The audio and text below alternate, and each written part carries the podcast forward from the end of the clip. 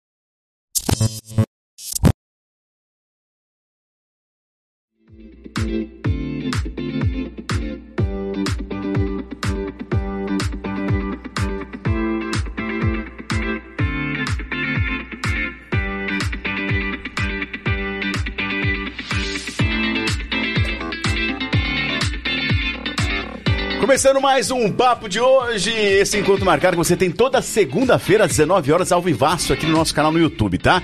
Eu convido você a desde já se inscrever em nosso canal e dê o seu like, que é muito importante para que a gente continue esse projeto. Ah, lembrando, hein? Para você participar pelo chat, você tem que se inscrever. Então se inscreva e participe aqui do chat. Para você que tá lá no Instagram, no Facebook, olha, Papo de Hoje Podcast, você também pode mandar sua pergunta pelo nosso direct. E também aqui em cima vai estar tá rolando para você o nosso WhatsApp, que você também pode mandar sua mensagem, viu? Então, olha, várias formas para você participar. A sua participação é muito importante. Manda um abração aos nossos patrocinadores, a Intel, também a Sir Beef e a Salisbury, sempre aqui recheando a nossa mesa com muita cerveja. E falando em cerveja, eu convido ele a dar boa noite. Boa noite, jovem. Não foi, foi, foi por acaso. Que bom. Foi por acaso, juro, foi por acaso. Boa noite, bom dia, boa tarde também para vocês que estão ouvindo a gente aí, lavando aquela loucinha, fazendo aquela atividade Poxa, física. louça? Uai, também? É verdade. Uma caminhadinha. É, né? uma caminhadinha. Ou fazendo yoga também, ou não pode, não pode. Yoga. Não, não, pode, tem que não concentrar, pode. É verdade, é verdade. Vamos, vamos, Vamos saber daqui a pouquinho, Daqui a vamos saber daqui a pouquinho pouquinho, A gente vai é. ter aí pra saber tudo direitinho. Nosso diretor, boa noite, diretor. Boa noite, sejam todos bem-vindos. O papo vai ser muito bom. Valeu, diretor, obrigado. E para você que tá em casa, olha, nós temos aqui no nosso Papo de Hoje Podcast alguns quadros, viu? Para você que tá adentrando pela primeira vez, vou explicar para você. Nós temos o nosso Papo Reto, o nosso Papo Surpresa e o Papo Bomba. É isso mesmo. Claro, e a hora do café, que é o momento em que a gente compartilha. O, o importante é compartilhar conhecimento, seja o que você assistiu, seja de repente um filme que você assistiu, uma série, uma, um prato de comida, uma música, enfim. O importante é compartilhar na hora do café. É isso, E, Job? e se você aí de casa também quer mandar a sua dica da hora do café, pode mandar aqui Boa. nas, no- no- nas nossas redes. Fiquem à vontade, a gente também quer ouvir vocês. Muito bom, Job, muito bom! E, e vamos agora fazer o quê? Vamos apresentar o nosso convidado de hoje. A terapeuta holística Érica Volpato viajou para o Oriente em uma jornada de autoconhecimento. Na bagagem, trouxe a vontade de uma nova vida e hoje trabalha com yoga, reiki, terapia multidimensional e outras terapias. Depois de uma carreira como engenheira elétrica, ela dedica o seu novo propósito e missão de vida. Bem-vinda ao Papo de Hoje Podcast e Namastê, é isso? Namastê. mesmo. Muito obrigado pelo aceite, Eric. Seja bem-vinda. Gratidão, Thiago. Gratidão, Job, Cláudio. Um prazer imenso estar aqui com vocês essa noite. E hoje é um dia especial, porque a gente está aqui dentro da, da cultura do yoga, a gente traz muita conexão com os elementos da natureza. E hoje é dia do equinócio de outono. Então, quando recebi o convite para estar nesse dia, já senti uma conexão e uma sintonia do universo entre vocês e essa data e esse encontro de hoje. Que Então, legal, Que que legal, legal, que muito bom. bom. Já começamos aprendendo aqui já, viu? É brincadeira, ó. E pra você que tá em casa, não se esqueça, a gente participe, tá rodando aqui em cima o nosso WhatsApp. Você pode mandar pelo direct do nosso Facebook, Instagram e também, se você se inscrever aí no nosso canal, você pode participar pelo chat mandando a sua pergunta. E minha irmãzinha deve estar a caminho, coitado, está com a família toda com dengue, inclusive, né, cuidando do papai e da mamãe, mas daqui a pouquinho tá aqui com a gente. Agora, Érica, explica pra gente, por favor, o que é yoga? Ah, yoga. Bom, eu vou começar do começo, né? Claro. Porque yoga, ela. A palavra yoga, ela é basicamente uma imensidão de informações. Então, eu vou começar da tradução literal do yoga, que é uma palavra em sânscrito, e ela significa união. Então, se a gente for expandir esse significado de união, ele vai estar relacionado a um grande encontro de do- dos nossos do- da nossa conexão em união primeiro com nós mesmos em todas as nossas etapas em todos os nossos corpos e aí a gente pode né sem querer aprofundar muito em teorias mas aqui basicamente a gente todo mundo vai concordar comigo. A gente tem um corpo físico, mas a gente também tá pensando, então a gente tem um corpo Fato. mental, a gente tem um corpo emocional. E a gente tem também os nossos corpos energéticos e espirituais. Então, quando a gente fala de união, a gente está falando do encontro de todos esses corpos em harmonia, em conexão, em equilíbrio.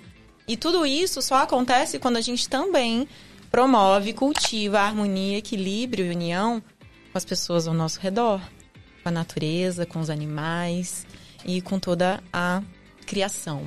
E essa conexão, você precisa estar concentrado para que aconteça ou acontece naturalmente durante o nosso dia a dia? O que, que você acha? Hum, Vou, vou, re- vou replicar a pergunta. eu acho que nós temos que ter aquele momento nosso de conexão. A minha opinião. O zen, O o zen. Cê- É. Estou errado? Ó, a gente aqui tá conectado, né? Então vou usar a palavra conexão da forma mais ampla. Eu tô conectado aqui nesse microfone, que tá conectado nessa sala e tá conectado na internet. Tem um monte de gente conectando com a gente. Então, conexão, em essência, ela, é ela é uma parte de. Eu gosto de trazer muito a palavra relacionamento. E relacionamento, quando a gente fala de conexão, esse relacionamento ele vai ser mais profundo e mais íntimo, claro, quando você tá mais concentrado. Então faz sentido o que você diz, mas de, de certa forma a gente está praticando yoga, a gente está praticando conexão o tempo todo. Então, yoga não é uma, uma prática que você vai fazer só apenas quando você está em silêncio, conectado, sentado, em posição meditativa ou, enfim, fazendo uma postura é, e de orientação do yoga. Você tá fazendo. Eu estou aqui agora exercitando yoga. Eu estou exercitando a conexão comigo mesmo, com aquilo que é importante para mim, com a mensagem que vem direto, né, da minha própria conexão com os meus estudos e compartilhando com vocês. Vocês estão aqui conectados comigo. Então, yoga é vida, né? Então, eu gosto muito de, de trazer essa mensagem, porque mais uma vez a gente pensa que a gente precisa para praticar yoga ter a mente tranquila, ter que ter o corpo de um formato específico que vai conseguir fazer as posturas, que vai conseguir sentar no chão para fazer uma meditação e na verdade não. Já mudou minha opinião. Já eu mudei? achava exatamente isso. E acaba sendo um estilo de vida. Com certeza. Yoga é um estilo de vida. Né, você, como professor de filosofia, né, o yoga, ele, ela é uma grande filosofia oriental. Então, ela nasce com esse princípio de conexão do ser com ele mesmo e com toda a, a estrutura da criação, mas você passa isso a, a toda a, a toda a sua a todo seu estilo de vida. Então você não vai considerar que você está fazendo yoga só quando você está ali naquela prática que a filosofia traz como essencial quando você está se alimentando, quando você está se relacionando com as pessoas, né? Então, quando você passa pelos princípios do yoga, que são alguns, os primeiros princípios do yoga são do relacionamento da gente com a gente mesmo. A segun, o segundo bloco, vamos assim chamar de princípios do yoga, são como a gente se relaciona com o nosso entorno. E aí, depois, o terceiro bloco que vai falar de respiração, de meditação, de práticas corporais, até você entrar em conexão profunda e espiritual, né? Que seria o último bloco. Então você percebe que, de fato, a filosofia do yoga é um estilo de vida. Poxa, e, e nesse mundo. e- mas é um. Por ser oriental, acredito que ele seja um pouco mais calmo, tranquilo que essa loucura que é a nossa vida hoje em dia. E é isso mesmo? Você já viu alguma imagem é, ou algum filme que traz uma, uma imagem coletiva, assim, da Índia? Sim, sim, sim. Yoga nasceu na Índia. É o país mais populoso. É o país onde silêncio é tipo raridade. É difícil. Você você já foi pra Índia, Thiago? Não, não, mas. É Não uma foi. loucura. É um lugar, assim, eu fui pra Índia estudar, né? E, e, claro, eu fui lá com o meu, com o meu pensamento, tinha uma certa ideia de que lá tinha toda uma confusão é, de, de pessoas, daquele lugar que eu ficava sabendo que tinha muitos carros, buzina e animais. Só que na hora que você tá ali vivendo na prática, o negócio é muito mais intenso e muito mais caótico do que a gente possa imaginar. nós ocidentais, a gente tem a mente muito acelerada, mas de alguma forma a gente convencionou muito, é, muita estrutura para nossa forma de cidade, para nossa forma de trabalho. É, então, muito diferente do, do, do, Oriente. Então, lá as pessoas vivem de uma forma muito mais livres e espontâneas. E isso gera, para nossa ótica, caos. É pra nossa ótica, né? Pra nossa ah, tá. ótica. Exatamente. E eu acho que com isso eu aprendi muito sobre yoga lá, justamente nesse lugar de que como eles podem manter esse brilho no olhar e esse sorriso e essa tranquilidade no meio desse caos. Porque a gente está aqui num lugar que é, visualmente é muito mais harmônico, mas dentro de nós, né? Eu, pelo menos, sentia muito caos quando eu fui para lá pela primeira vez e aquilo me causou muita estranheza. Ô, ô Eric, então a gente pode dizer que existe tipos de yoga, é isso? Sim, existem tipos de yoga, Thiago, porque yoga como um todo, ela é uma filosofia muito ampla. E aí dentro do yoga, você vai ter diversos, diversas linhas, né, vou chamar assim, linhas de práticas que vão te trazer é, que vão, vão atender o seu perfil. Porque, como o Job disse, se yoga é um estilo de vida é, e ela inclui, ela, ela quer unir os nossos corpos, ela também precisa entender que nós não somos todos iguais. Então, um dos princípios básicos do yoga é: não somos todos iguais. Eu sou mais fogo, eu sou mais agitada, eu preciso de movimento físico. Então, tem a yoga que vai, ao invés de ficar ali só sentadinha, meditando, vai te estimular o corpo, vai fazer você movimentar algumas de forma mais lenta, algumas de forma mais rápida. Se eu sou aquela pessoa mais espiritualista e, e, esse lugar de movimento muito do corpo não me, não me conecta, mas uma parte de oração, uma parte de conexão mais silenciosa, ou até a canção, você vai encontrar uma outra forma, um outro estilo de yoga que vai te conectar, né? Que a gente chama de Bhakti Yoga, que é a yoga devocional, que é aquela que você vai se conectar mais às deidades. E uma pessoa que não tem muita conexão espiritual e está mais conectada a uma forma mais prática, física, também vai encontrar. Então, tem muitas formas de você praticar yoga, assim, bem como no seu estilo de vida de relacionamento com a alimentação e com as pessoas. Então, tem um yoga que vai olhar mais, né, uma linha do yoga, né, um, um pilar, assim, vou dizer, de ótica, que você vai estar tá praticando mais em conexão com, por exemplo, trabalhos voluntários, e, e ações para a comunidade. Tudo isso também é yoga. E, e, a busca a busca de um equilíbrio Exatamente. é equilíbrio. A palavra-chave é essa. A palavra-chave é união. Só que a palavra equilíbrio ela está inclusa nessa união, sim. Por quê? Porque eu não, não basta só eu unir e deixar tudo misturado, então tudo desequilibrado. Então se requer essa união em equilíbrio, união em harmonia, né? tanto dos nossos corpos quanto das nossas relações externas. Então, sim, pode-se dizer que a palavra equilíbrio é essencial. E a questão da. Você disse então, não sei se eu tô. Se, se, se eu vou falar certo. Sim. Eu queria entender. Estamos, estamos aprendendo, estamos aprendendo. Eu queria entender a questão da energia que você falou. Ótimo. É tipo assim, a força do Star Wars. é, é, que tá presente em tudo e ela tem que ter um ah, equilíbrio. Interessante, então, é, não, porque Star Wars é assim, né? O equilíbrio da força. E, e essa energia a gente controla essa energia eu consigo, você falou que você percebe, uhum. a gente pode perceber. É, como que é a questão da energia? Eu quero, quero entender. Adorei essa pergunta. Bom, eu sou super energética, né? Então eu adoro falar sobre energia, porque eu também gosto de dizer assim, vou colocar, vou começar de uma, de uma, uma proposta bem básica para responder a sua pergunta, né? Nós somos energia. Né? Então a gente está aqui mais uma vez num estúdio, tem uma energia elétrica que está envolvida dentro dessa, dessa estrutura, tem uma energia é, magnética que está aqui envolvida nesse microfone que está captando, né? Tô usando aqui os meus conhecimentos de engenharia. É, eu ia falar exatamente isso agora.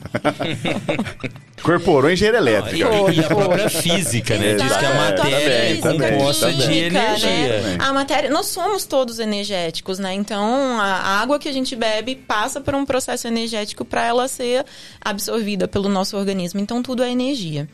E quando o yoga fala desse encontro energético, de harmonização e equilibrar a nossa energia, se eu estou falando em união, eu estou falando em, em um processo que eu vou estar considerando o todo, eu vou estar trabalhando a minha energia a partir do meu movimento físico, a partir do meu pensamento. Então, pensamento é energia. E aí, eu já vou complementar com a sua pergunta. Eu consigo controlar a minha energia? Você consegue controlar os seus pensamentos? De vez em quando.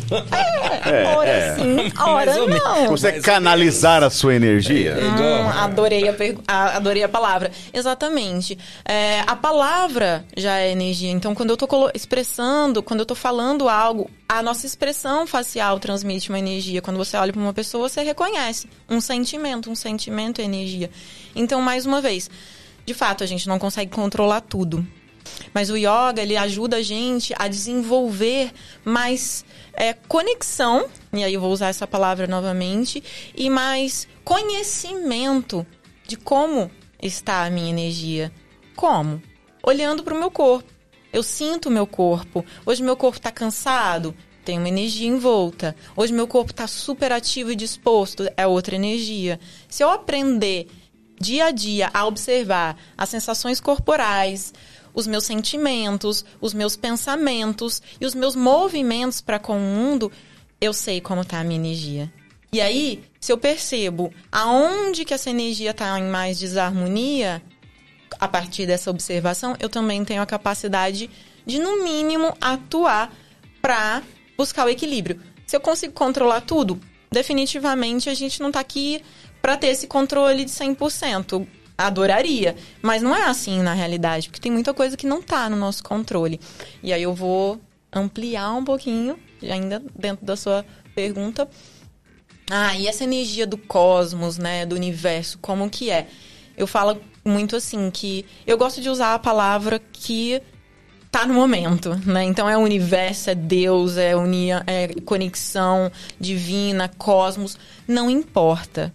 Para a filosofia do yoga, toda a forma de conexão com essa força que eu vou chamar aqui agora, é, que rege e que entrelaça a gente, que tá dentro e fora, e aí você vai falar, ah, tem uma, uma, uma única perspectiva no yoga? Não, porque todas são possíveis. A minha perspectiva que tá no momento presente, aquela que funciona para mim, ela faz parte de mim. Ela, se, ela me, se ela me ajuda a me encontrar, a me equilibrar, se, eu, se é, é Oxalá ou se é Jesus, para o yoga tanto faz. Isso, essa conexão com essa energia te traz bem-estar? Sim. É isso que importa. E você consegue, assim, é, perceber, tem alguma coisa ou não? É, é na gente mesmo. Eu digo assim, às vezes a gente vê uma pessoa que passa assim, aquela nuvem atrás, assim. Isso, isso é mais fácil quando a gente tá dentro com.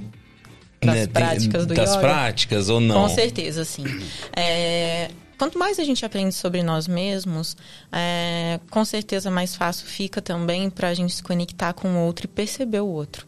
né? Então, a nossa percepção, ela aumenta a partir da prática do yoga. E é isso que a gente chama de autoconhecimento, né? Então eu me conheço mais.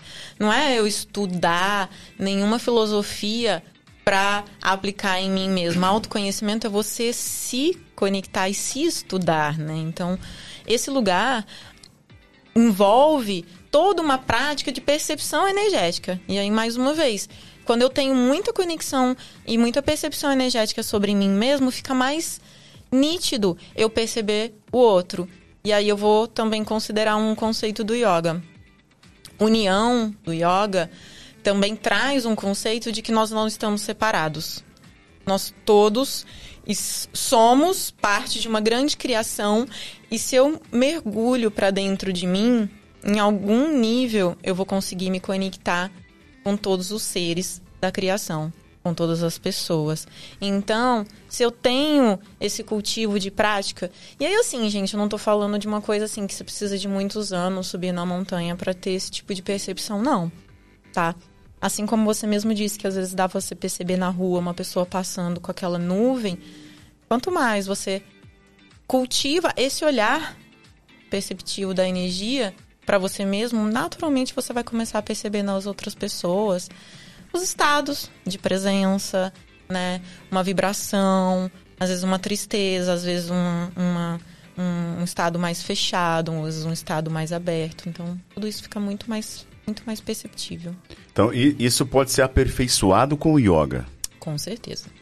O yoga tem esse objetivo da gente aperfeiçoar a nossa capacidade de percepção de nós mesmos e do mundo. Caraca, interessantíssimo. Lembrei é? de Sócrates. Todo diga, mundo a, a fala, atribui uma frase a Sócrates que é assim. É, Conhece-te a ti mesmo. Uhum. Mas ele não é dele a frase. A frase estava num templo de Apolo da época lá né, na Grécia e ele, ele, ele, só, ele só complementou que de conheça-te a ti mesmo e dominará, dominará é, os reis e o universo, uma coisa assim. Exatamente. assim. Eu acho que é, é, acho que é, entendi isso, né? Você se conhece primeiro e aí logo em seguida você consegue perceber as coisas e começar a entender de uma forma melhor, né? Sim. Você não vai ver no, no, no, no cristianismo, né? Amar aos outros como a ti mesmo. Se você for perceber, né? Eu gosto Tem que muito... se amar primeiro para poder amar o próximo. Né? Exatamente. Né? Então, o yoga ele olha todas essas filosofias e, e, religiões ou linhas espirituais de uma forma muito acolhedora. Né? Se você for enxergar o profundo de cada uma delas, né? seja uma filosofia mais é, oriental ou então né, ocidental, você vai perceber que cada uma delas tem a particularidade que sim está envolta na forma como a gente foi criado e na forma como a gente vive, porque sim, nós somos totalmente influenciáveis pelo meio. Mas em essência, quando você vai mergulhando, a base é a mesma. É a mesma. E tudo parte da gente. E tudo parte da gente. Muito massa. Agora, falando em energia, né? Nós temos pontos de energia. Aí vem um momento, pode ser que eu esteja muito ignorante no assunto. Hum. Aí não seria yoga, seria o reiki. Que nós teríamos os pontos hum, de energia no corpo, onde a gente pode absorver essa energia do cosmos, enfim, do universo. Sim. Falei é... errado? Falei uma coisa errada? Não, falou tudo perfeitamente certo. Hum, Olha só. Vai. Já, já, ah, estamos conectados. Você estudou, hein, mano? Estamos Ex conectados. Exatamente, eu ia falar ele isso estudou, agora. Ele deu não, não, não, não. Me, pare... me, parece que ele está conectado. é... O que que acontece, né? O reiki, é, ele é uma cultura, ele é uma prática, né? De manipulação energética que é também oriental, mas ela vem do Japão. Então, se for pensar, o reiki o yoga, eles não nasceram nem na mesma esfera de idade, né? O yoga tem mais de 5 mil anos, o reiki tem mil. Então, é, uma coisa se conecta muito à outra, sim, por conta das filosofias orientais, elas terem uma proximidade nesse lugar da energia.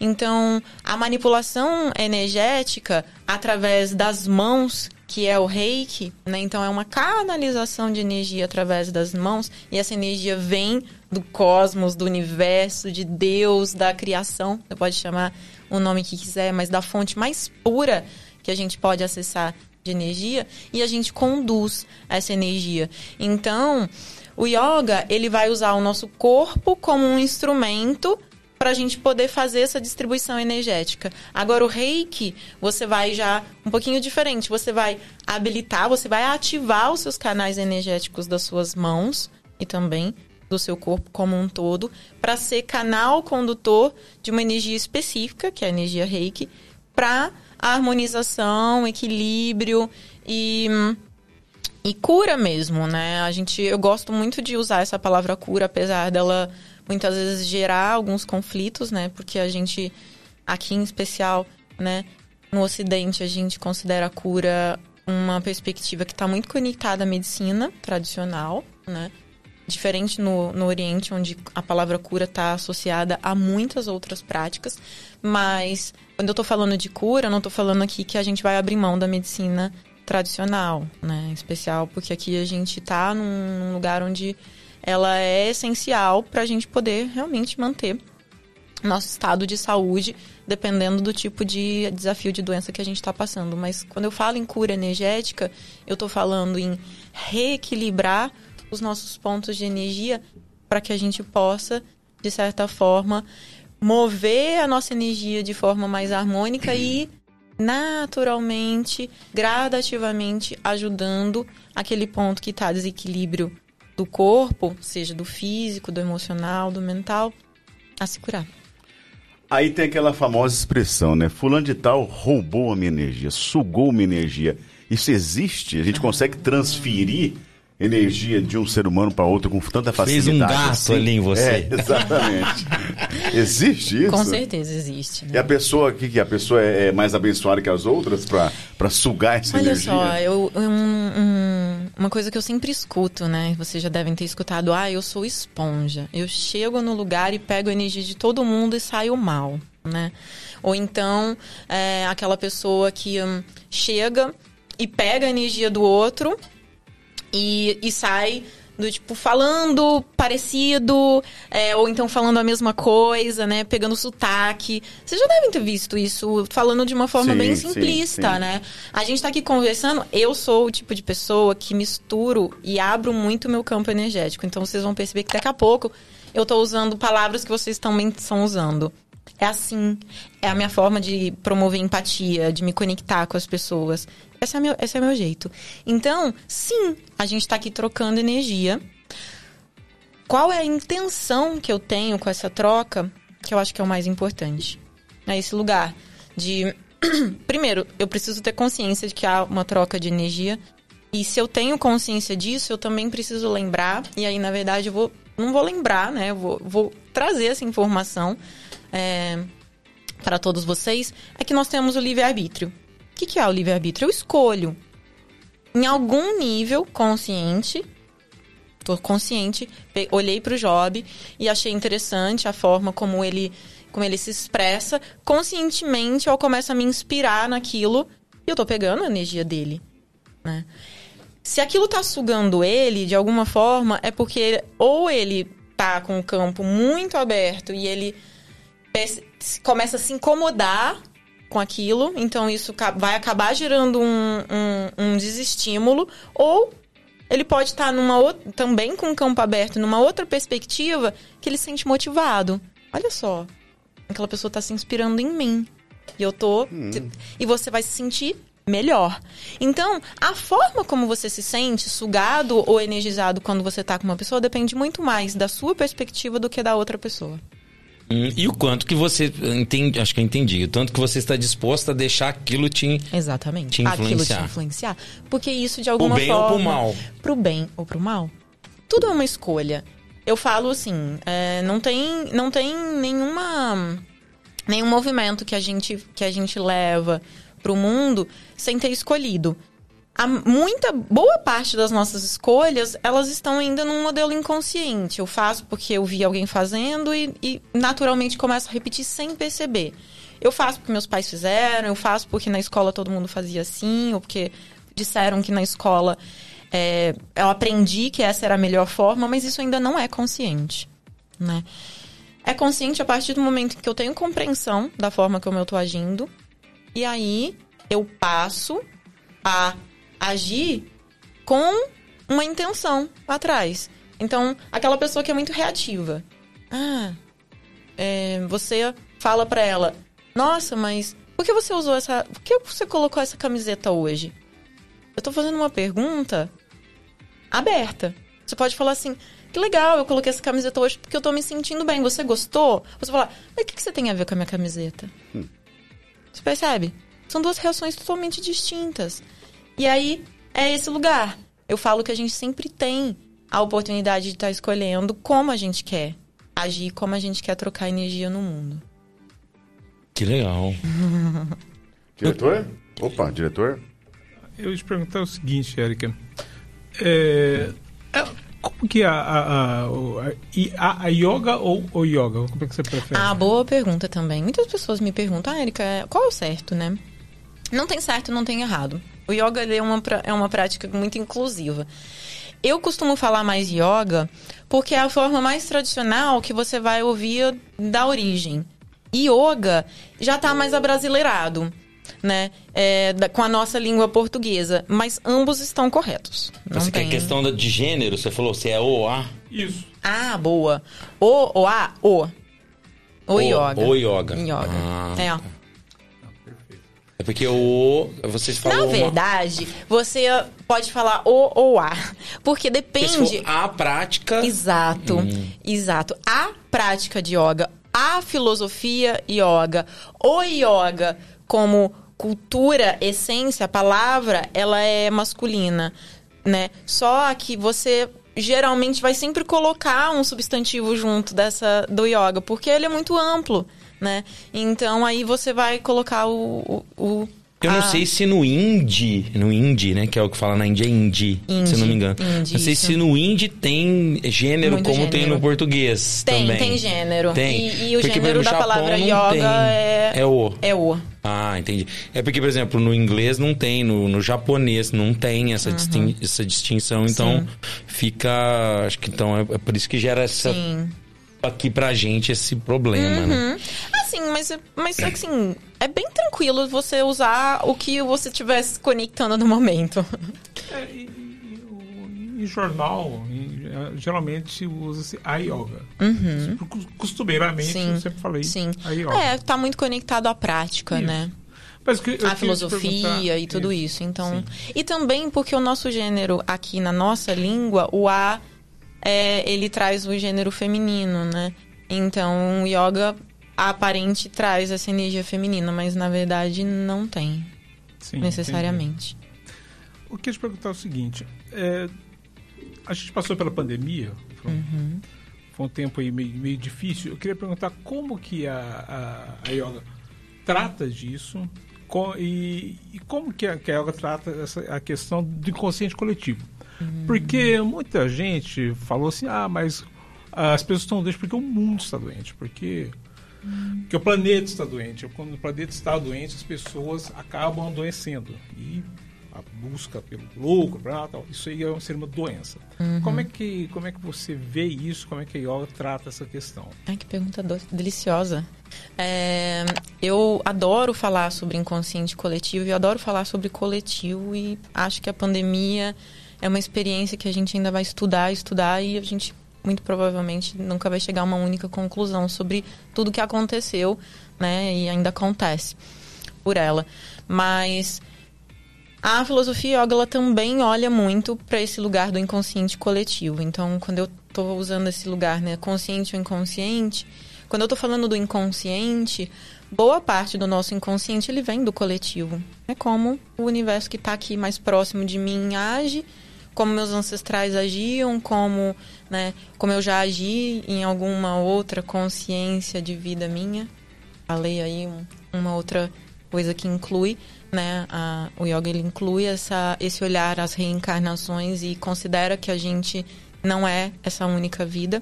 Isso faz parte, né, da ótica dessa perspectiva.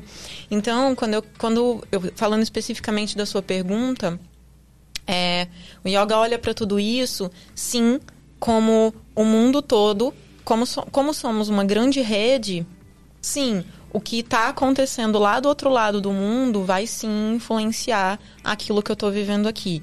Se tem um maior número de pessoas doentes, mesmo eu estando saudável, em algum nível eu vou sentir o desafio da doença. Então, eu comentei logo no princípio que a gente está passando por uma transição de equinócio.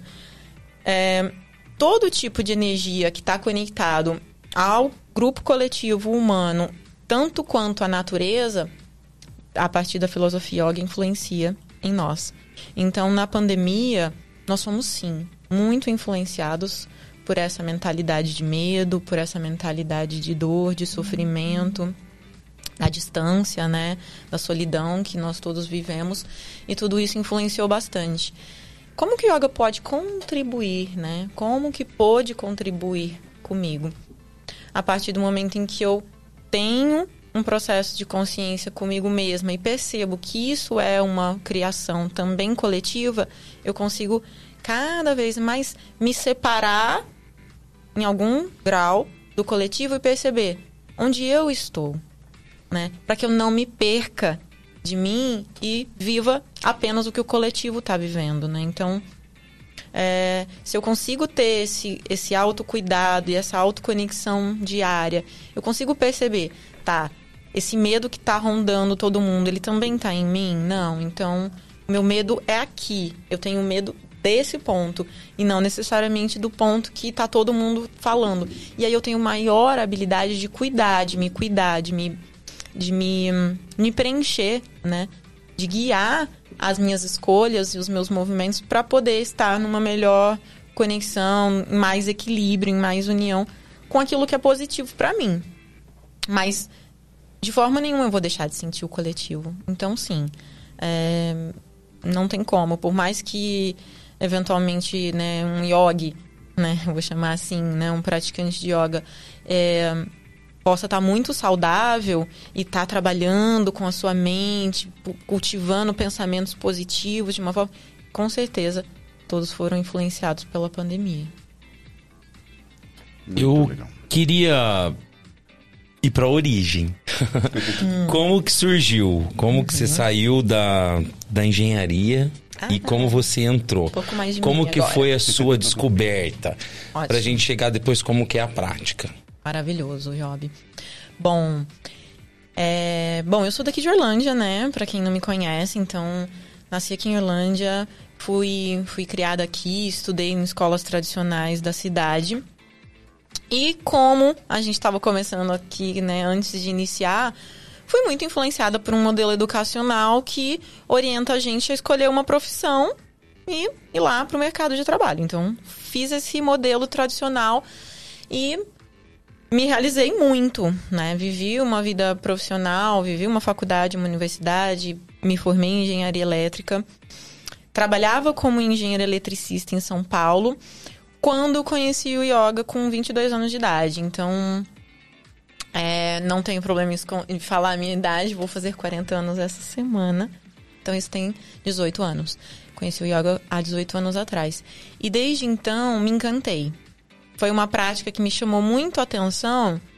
É, eu sou uma pessoa muito enérgica, assim, energética mesmo. Sou ativa, faço muito movimento, gosto, né, de movimento.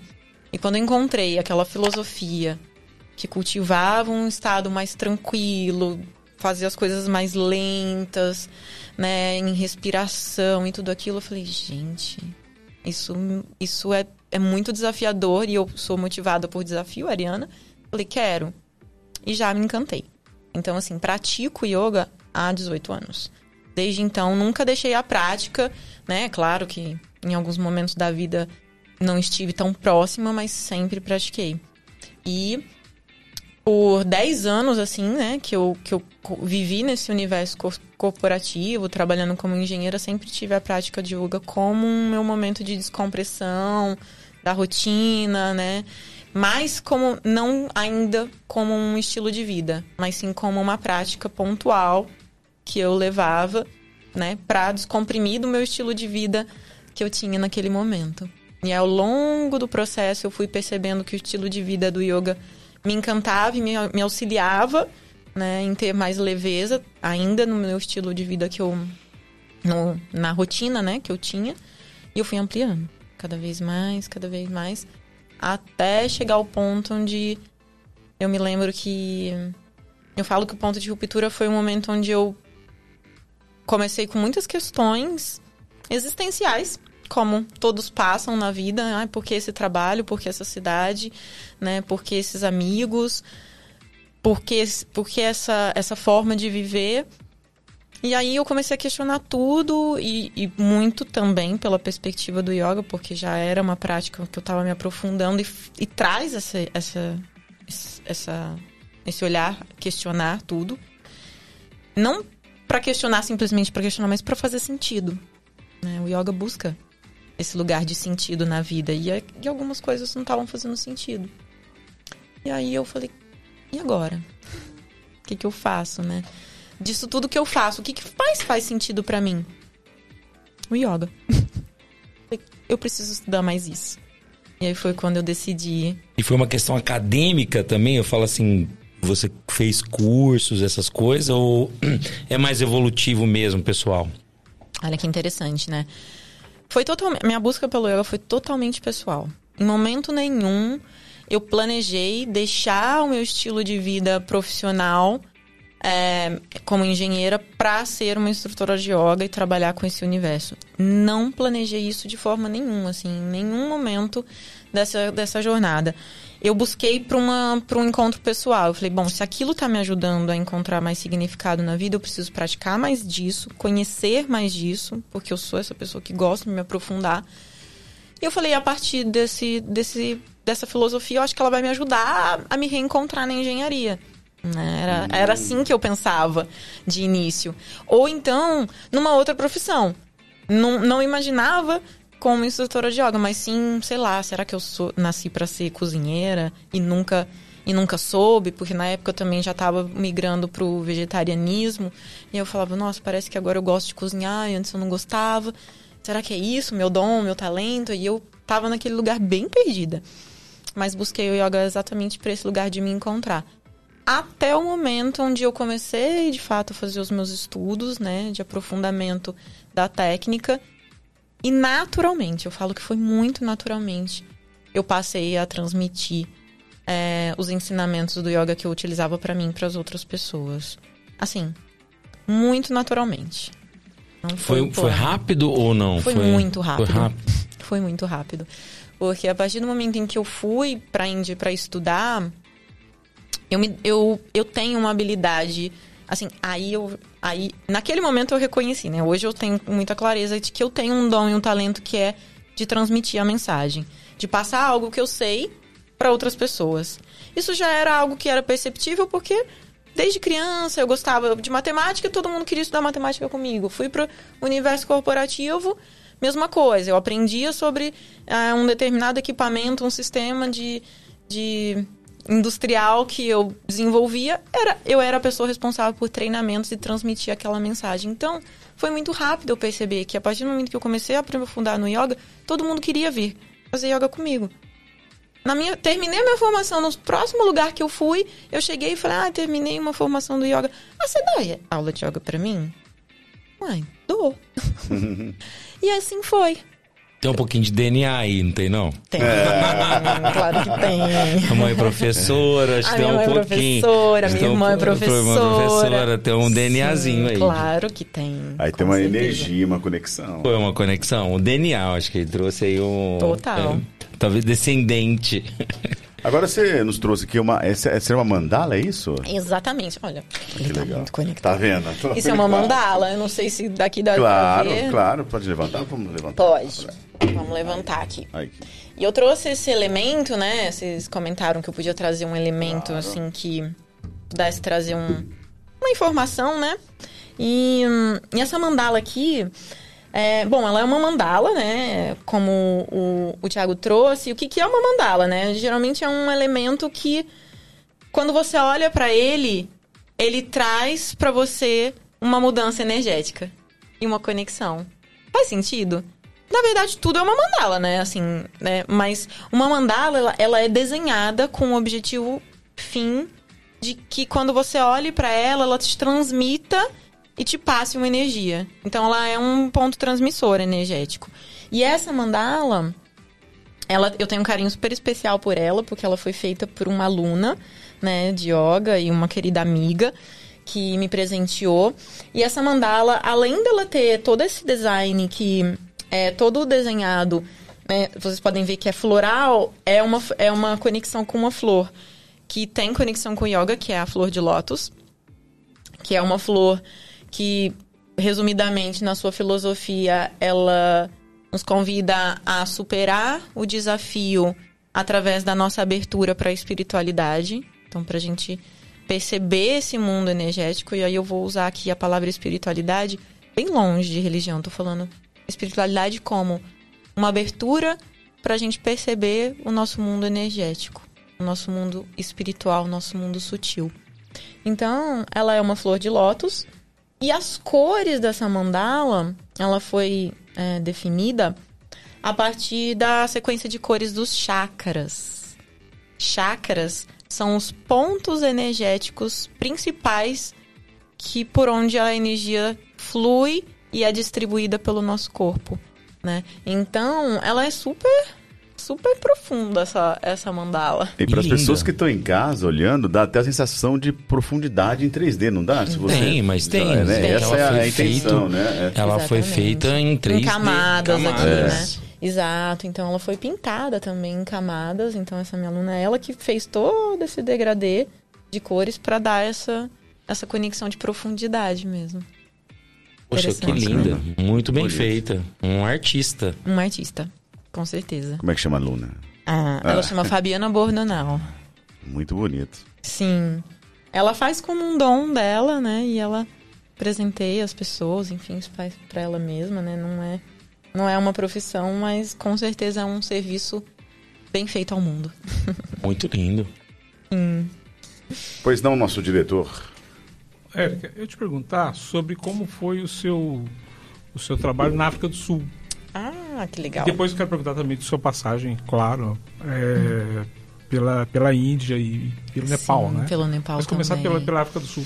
Porque você no, no seu material lá na internet diz que você é, foi lá para ajudar as pessoas. Exatamente. Como é, que- como é que surgiu isso e que, o que, que te levou, o que, que se transformou em alguma coisa? Sim, eu até me emociono é, com essa pergunta, porque, hum, como eu comentei, né?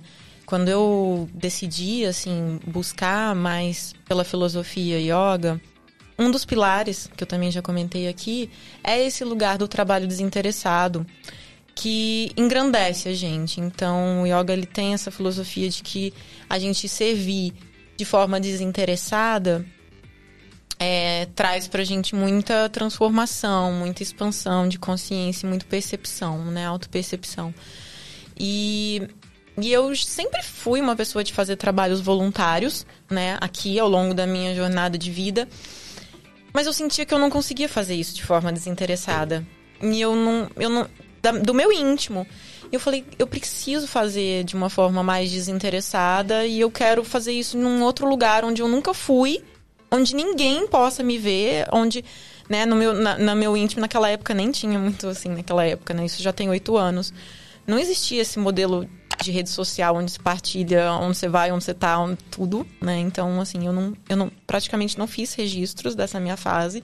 Então, meu objetivo lá foi única e exclusivamente é, desenvolver essa conexão mais é, altruísta, né? De doar um serviço e não esperar nada em troca.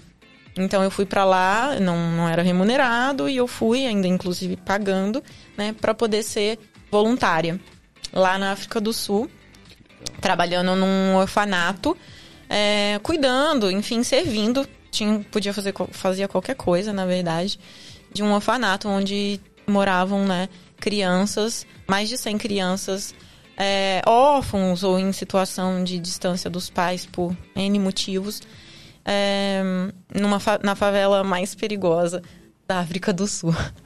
Olha a doideira, Caraca. né? E eu, eu não sei, foi um, foi um chamado, assim, muito profundo de, de realmente me desafiar, assim, a estar num lugar onde eu não podia é, me mostrar. Porque lá, por ser branca, eu não podia sair na rua. Dentro do orfanato, eu tinha que ficar fechadinha, porque lá é, no- na- na- é uma comunidade preta, onde eles só aceitam é, pessoas pretas. Se eu saísse na rua, eu poderia ser violentada. Então, assim, eu me isolei. Eu não tinha internet, eu não podia sair na rua e eu tava ali única e exclusivamente para fazer esse trabalho voluntário. E isso foi muito transformador para mim. Muito. Ali eu chorava todos os dias, eu, eu meditava, eu praticava yoga, eu, eu estudava filosofia para entender mais da dor humana, de como que aquelas pessoas, aquelas crianças estavam ali vivendo, de tentar de forma até em vão compreender aquela aquele universo que obviamente não compreendi, mas senti. E foi muito, muito profundo. A, a yoga trabalha também com essa questão de, de vidas passadas. Sim. Como é que se explica sim, um sofrimento como esse? Por exemplo, você Boa trabalhou pergunta. com 100 crianças Sim. que certamente viviam perdas Sim. diárias. Sim, muitas perdas, muitas dores, afastamentos, doenças, né? A maioria delas portava HIV, por ter recebido dos pais, então muitas em situações de abuso, violência mesmo. Então, assim, aquilo me, me intrigou e sim, naquele momento eu já, já estudava filosofia do yoga e, e me intrigava muito esse lugar do tipo karma, né? Então, é, eles nasceram para viver tudo isso, né? A filosofia yoga é às vezes a gente entende karma de uma forma muito simplista, né? O que significa karma, né? Eu vou falar Boa. de uma forma mais completa até para quem nunca ouviu essa palavra. É uma palavra também em sânscrito, assim como yoga, e significa ação e reação. Então, pela sof- filosofia do yoga, toda ação gera uma reação. E se for para física, você vai ter a mesma explicação matemática, inclusive. Então, se a gente for voltar para o universo energético que a gente estava conversando, toda a energia que eu emano para alguém, de alguma forma ela vai retornar para mim. Não necessariamente igual, mas ela de certa forma na mesma frequência. Então, se eu desejo o mal para uma, uma determinada pessoa, eu vou cancelar esse mal, porque eu não gosto de usar essa palavra. Se eu desejo que essa pessoa caia porque eu tô com inveja dela e eu quero que ela caia ali porque ela tá chamando muita atenção e eu tô chamando menos, vou dar um exemplo bem comum. Todo mundo já deve ter, né, pelo menos na infância, ter desejado que a pessoa que era mais bonita ou que chamava mais atenção saísse de cena para você tentar aparecer. Se eu desejo isso para essa pessoa, em algum momento isso vai retornar para mim, né? É essa forma como o yoga enxerga ação e reação. Então, é, eu não gosto de, de trazer assim mal e bem. Eu não enxergo, eu não consigo mentalizar que aquelas crianças fizeram mal a outras pessoas para estarem vivendo aquela situação. Mas em algum nível me conforta saber que ação e reação é um processo evolutivo pelo yoga. Então, se eu ajo e eu tenho um retorno, todo retorno, com todo retorno eu vou aprender. Então, de alguma forma, hoje, o que me acalenta, vamos assim dizer, de olhar o sofrimento humano é que toda pessoa em sofrimento, ela tá desenvolvendo virtudes e aprendendo algo que ela vai, é, no tempo dela, né, absorver e poder transformar aquele sofrimento em algo mais grandioso.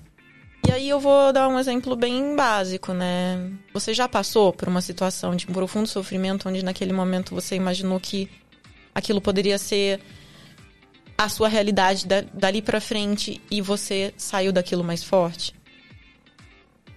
Já aconteceu isso com você? Sim.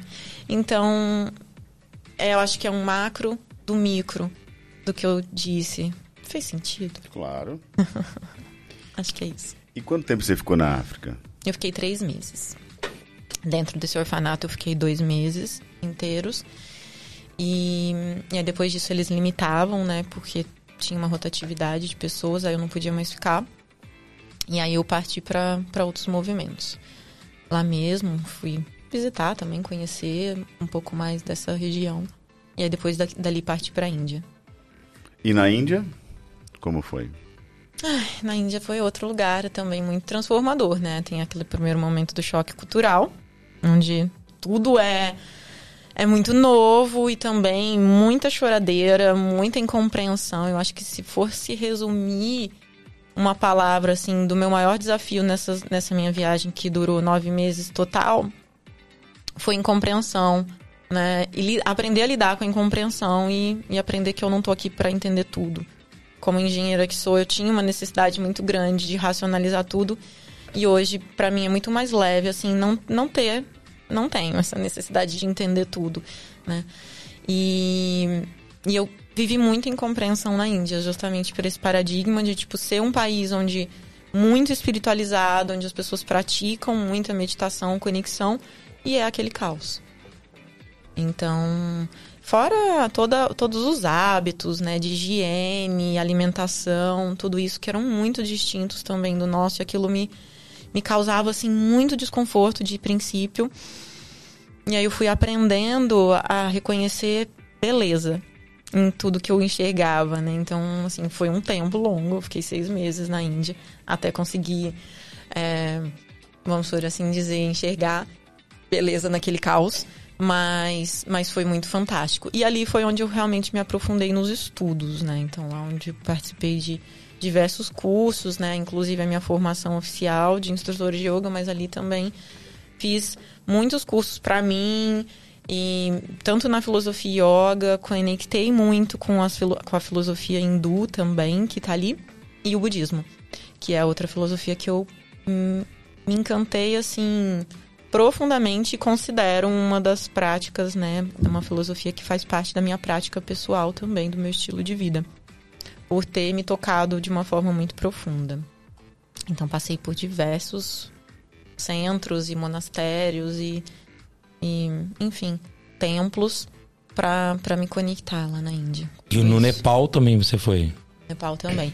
No Nepal, meu objetivo no Nepal, olha que interessante, né? Eu estava mais racional, no primeiro momento eu escolhi ir pro Nepal para fazer uma aventura no Everest.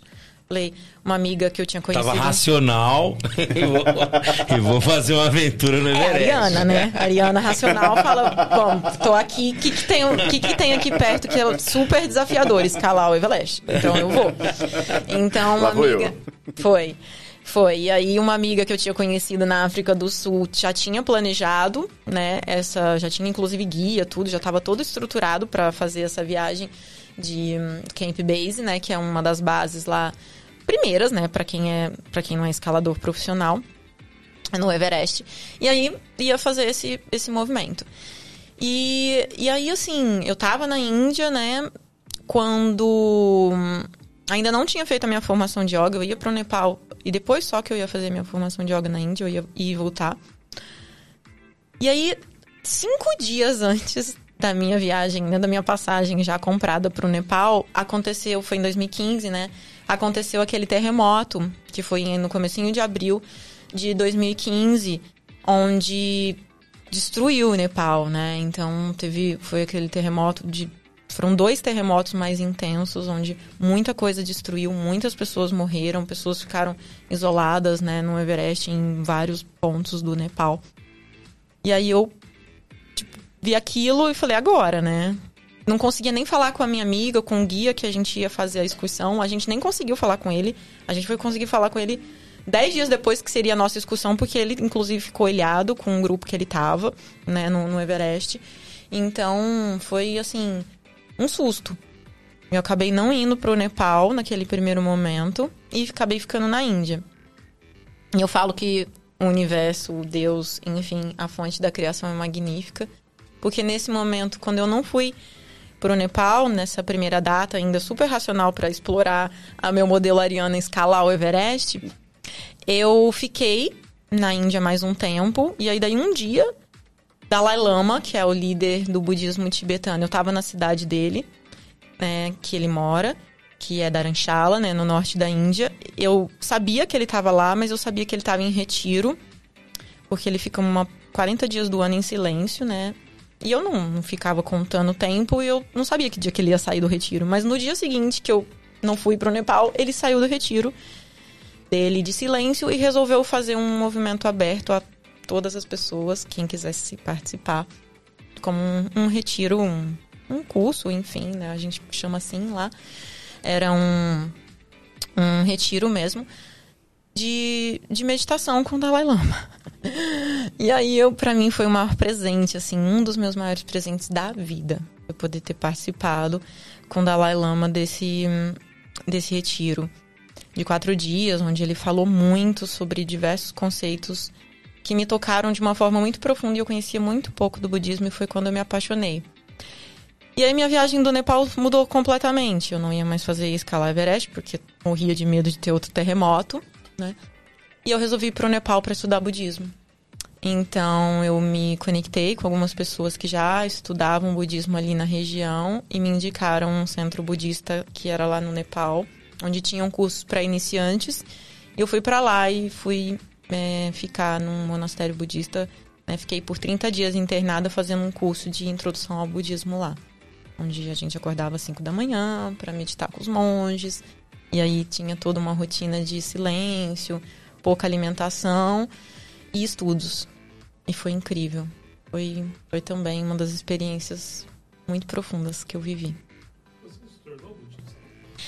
Eu queria me tornar budista, inclusive naquele momento eu tinha certeza que eu seria monge. E aí eu conversei lá com um monge, tudo, e falei para ele o que, que eu faço para eu me ordenar. Né? Eu queria muito, assim, eu tava muito fascinada. E queria seguir essa carreira. E aí ele me deu algumas orientações dos próximos cursos que eu precisava fazer, enfim.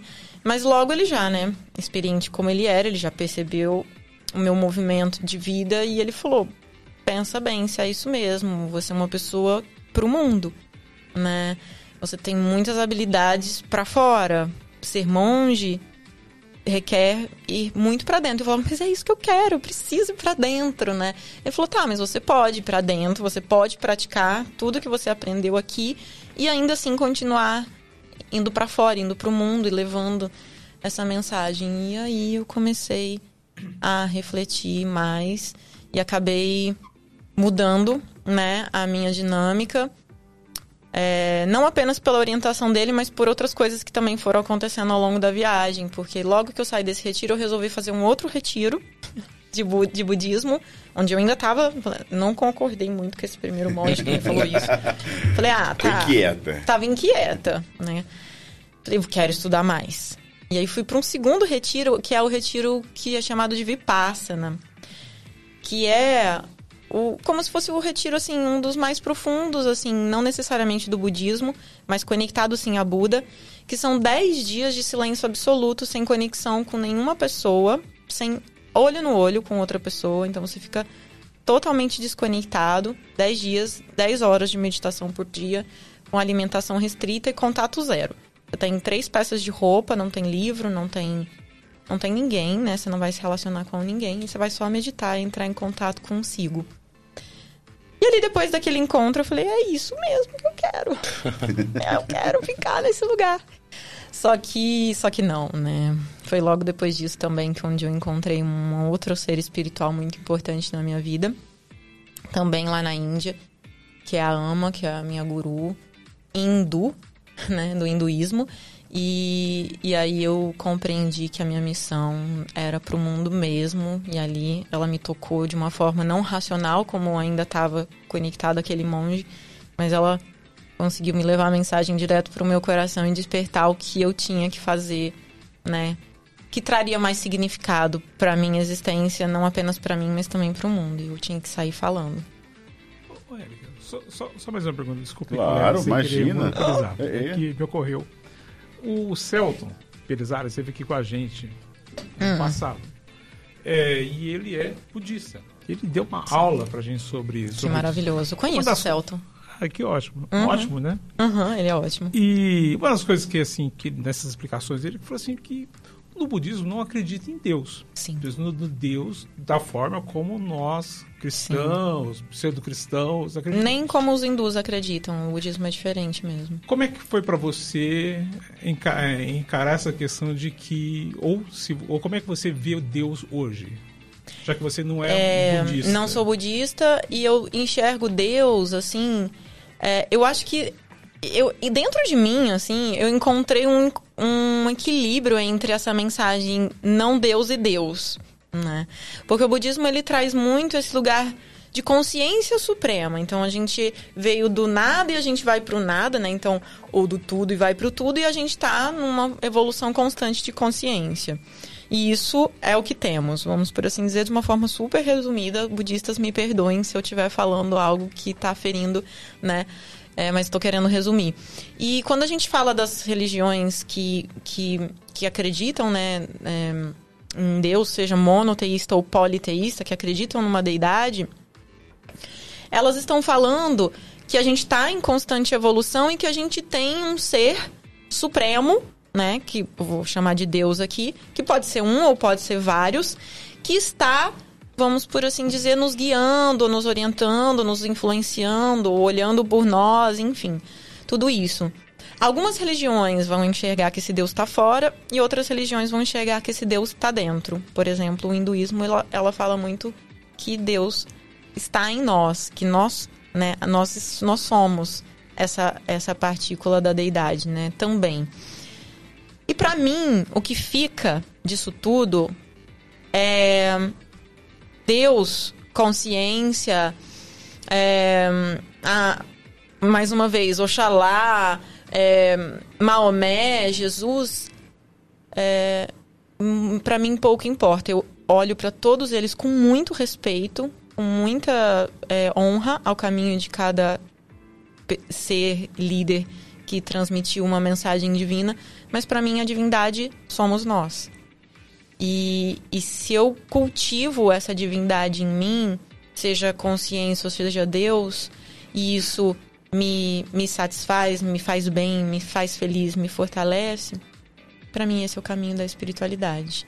Então eu definitivamente não sou nenhuma de nenhuma religião, mas considero que todas fazem parte de mim e gosto muito de estudar religiões.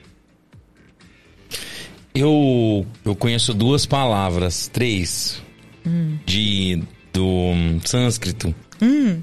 que eu acho que é yoga, hum. é, karma, karma e o dharma. Hum. O Dharma. Maravilhoso. Eu, Fala conheço... o que você conhece de Não, Dharma. Eu conheço o Dharma por causa do Lost. Sim. da série Lost. Eu amei Lost. O, o Dharma. projeto lá, né? Dharma, né? Isso, era o projeto Dharma. Tinha um círculo lá. E a hora que eu olhei o, o a mandala, eu lembrei do. E falou do Sansa, eu lembrei lá. do Dharma. Não sei, eu acho que Dharma é, é ensinamento, é o que passa Olha só. A palavra Dharma, você, você, se você for olhar muito pela perspectiva do budismo, vai ser ensinamento. Seria você. O Dharma.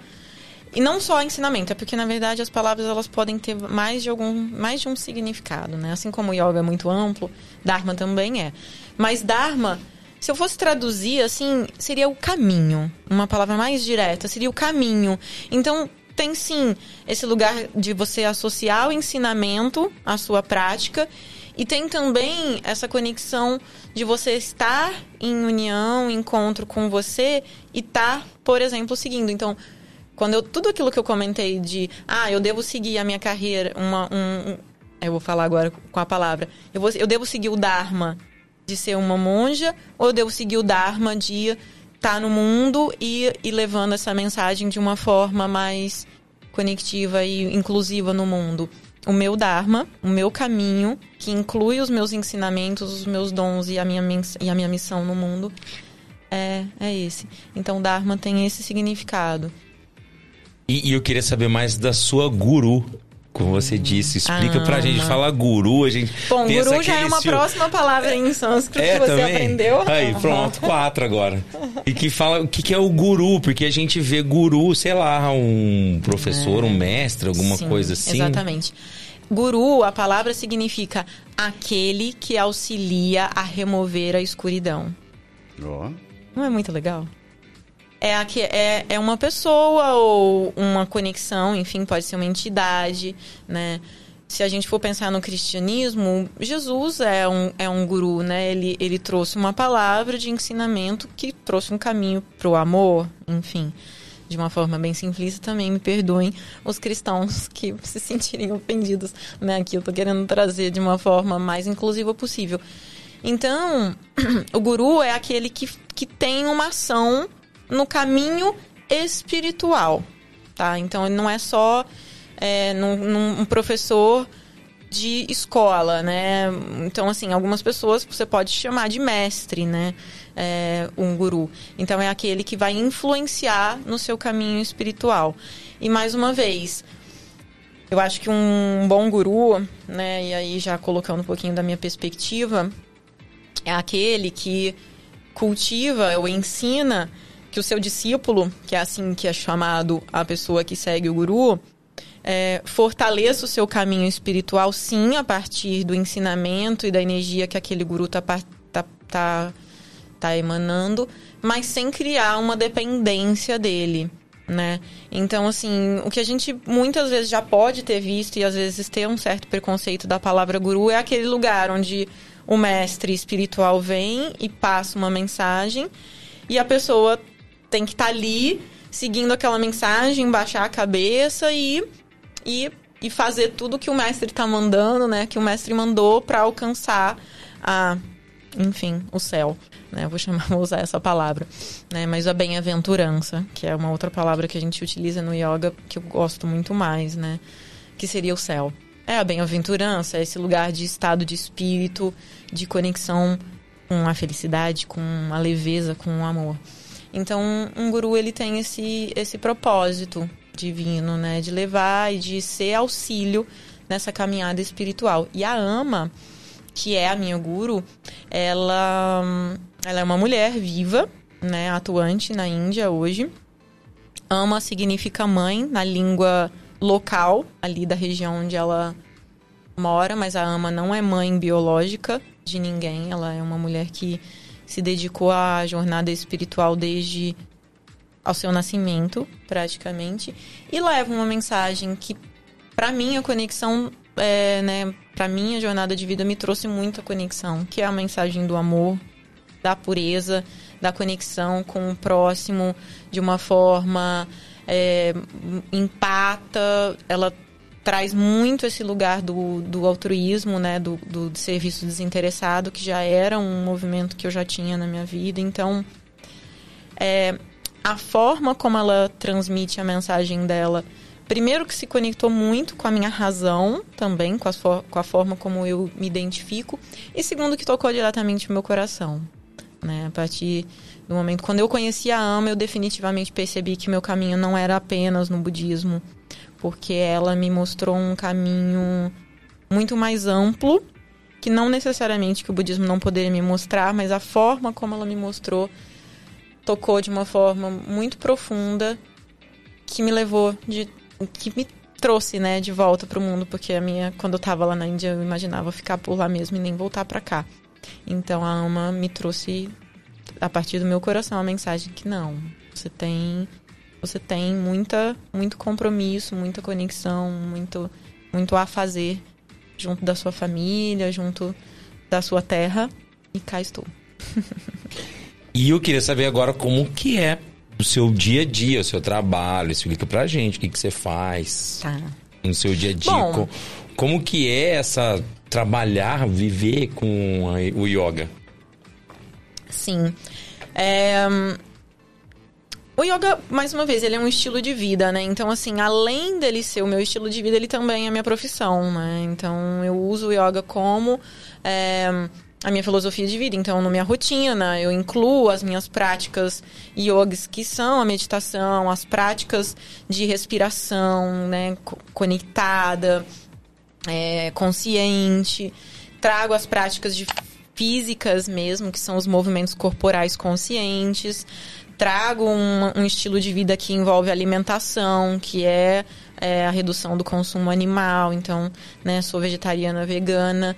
E, e, isso significa que eu não consumo produtos de origem animal, né? Ou então eu evito ao máximo, porque na nossa sociedade, coisa ou outra, a gente ainda vai estar, tá, né?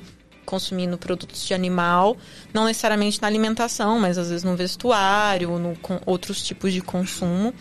Então, eu levo esse, essas práticas é, para minha rotina e também compartilho isso como a minha profissão, né? Como meu, minha forma de me relacionar na sociedade, de servir a sociedade. Então, eu atuo dando práticas né, de yoga, meditação, e aí eu ampliei esse, esse, essa gama de atuação com algumas terapias holísticas, né? Então, o que, que é holístico? Holístico é, é uma forma de dizer yoga mais ocidental, né? Basicamente, holístico é quando é o, é o espaço integrativo, onde você vai estar tá olhando para o olos todo, né? Então, você está olhando para o todo. Então, as terapias holísticas, ela inclui né, esse olhar da espiritualidade, da energia, da, do nosso corpo físico como não apenas um corpo físico, mas um corpo mais robusto que precisa ser cultivado e cuidado de uma forma mais ampla, né? Que a gente fala integrativa.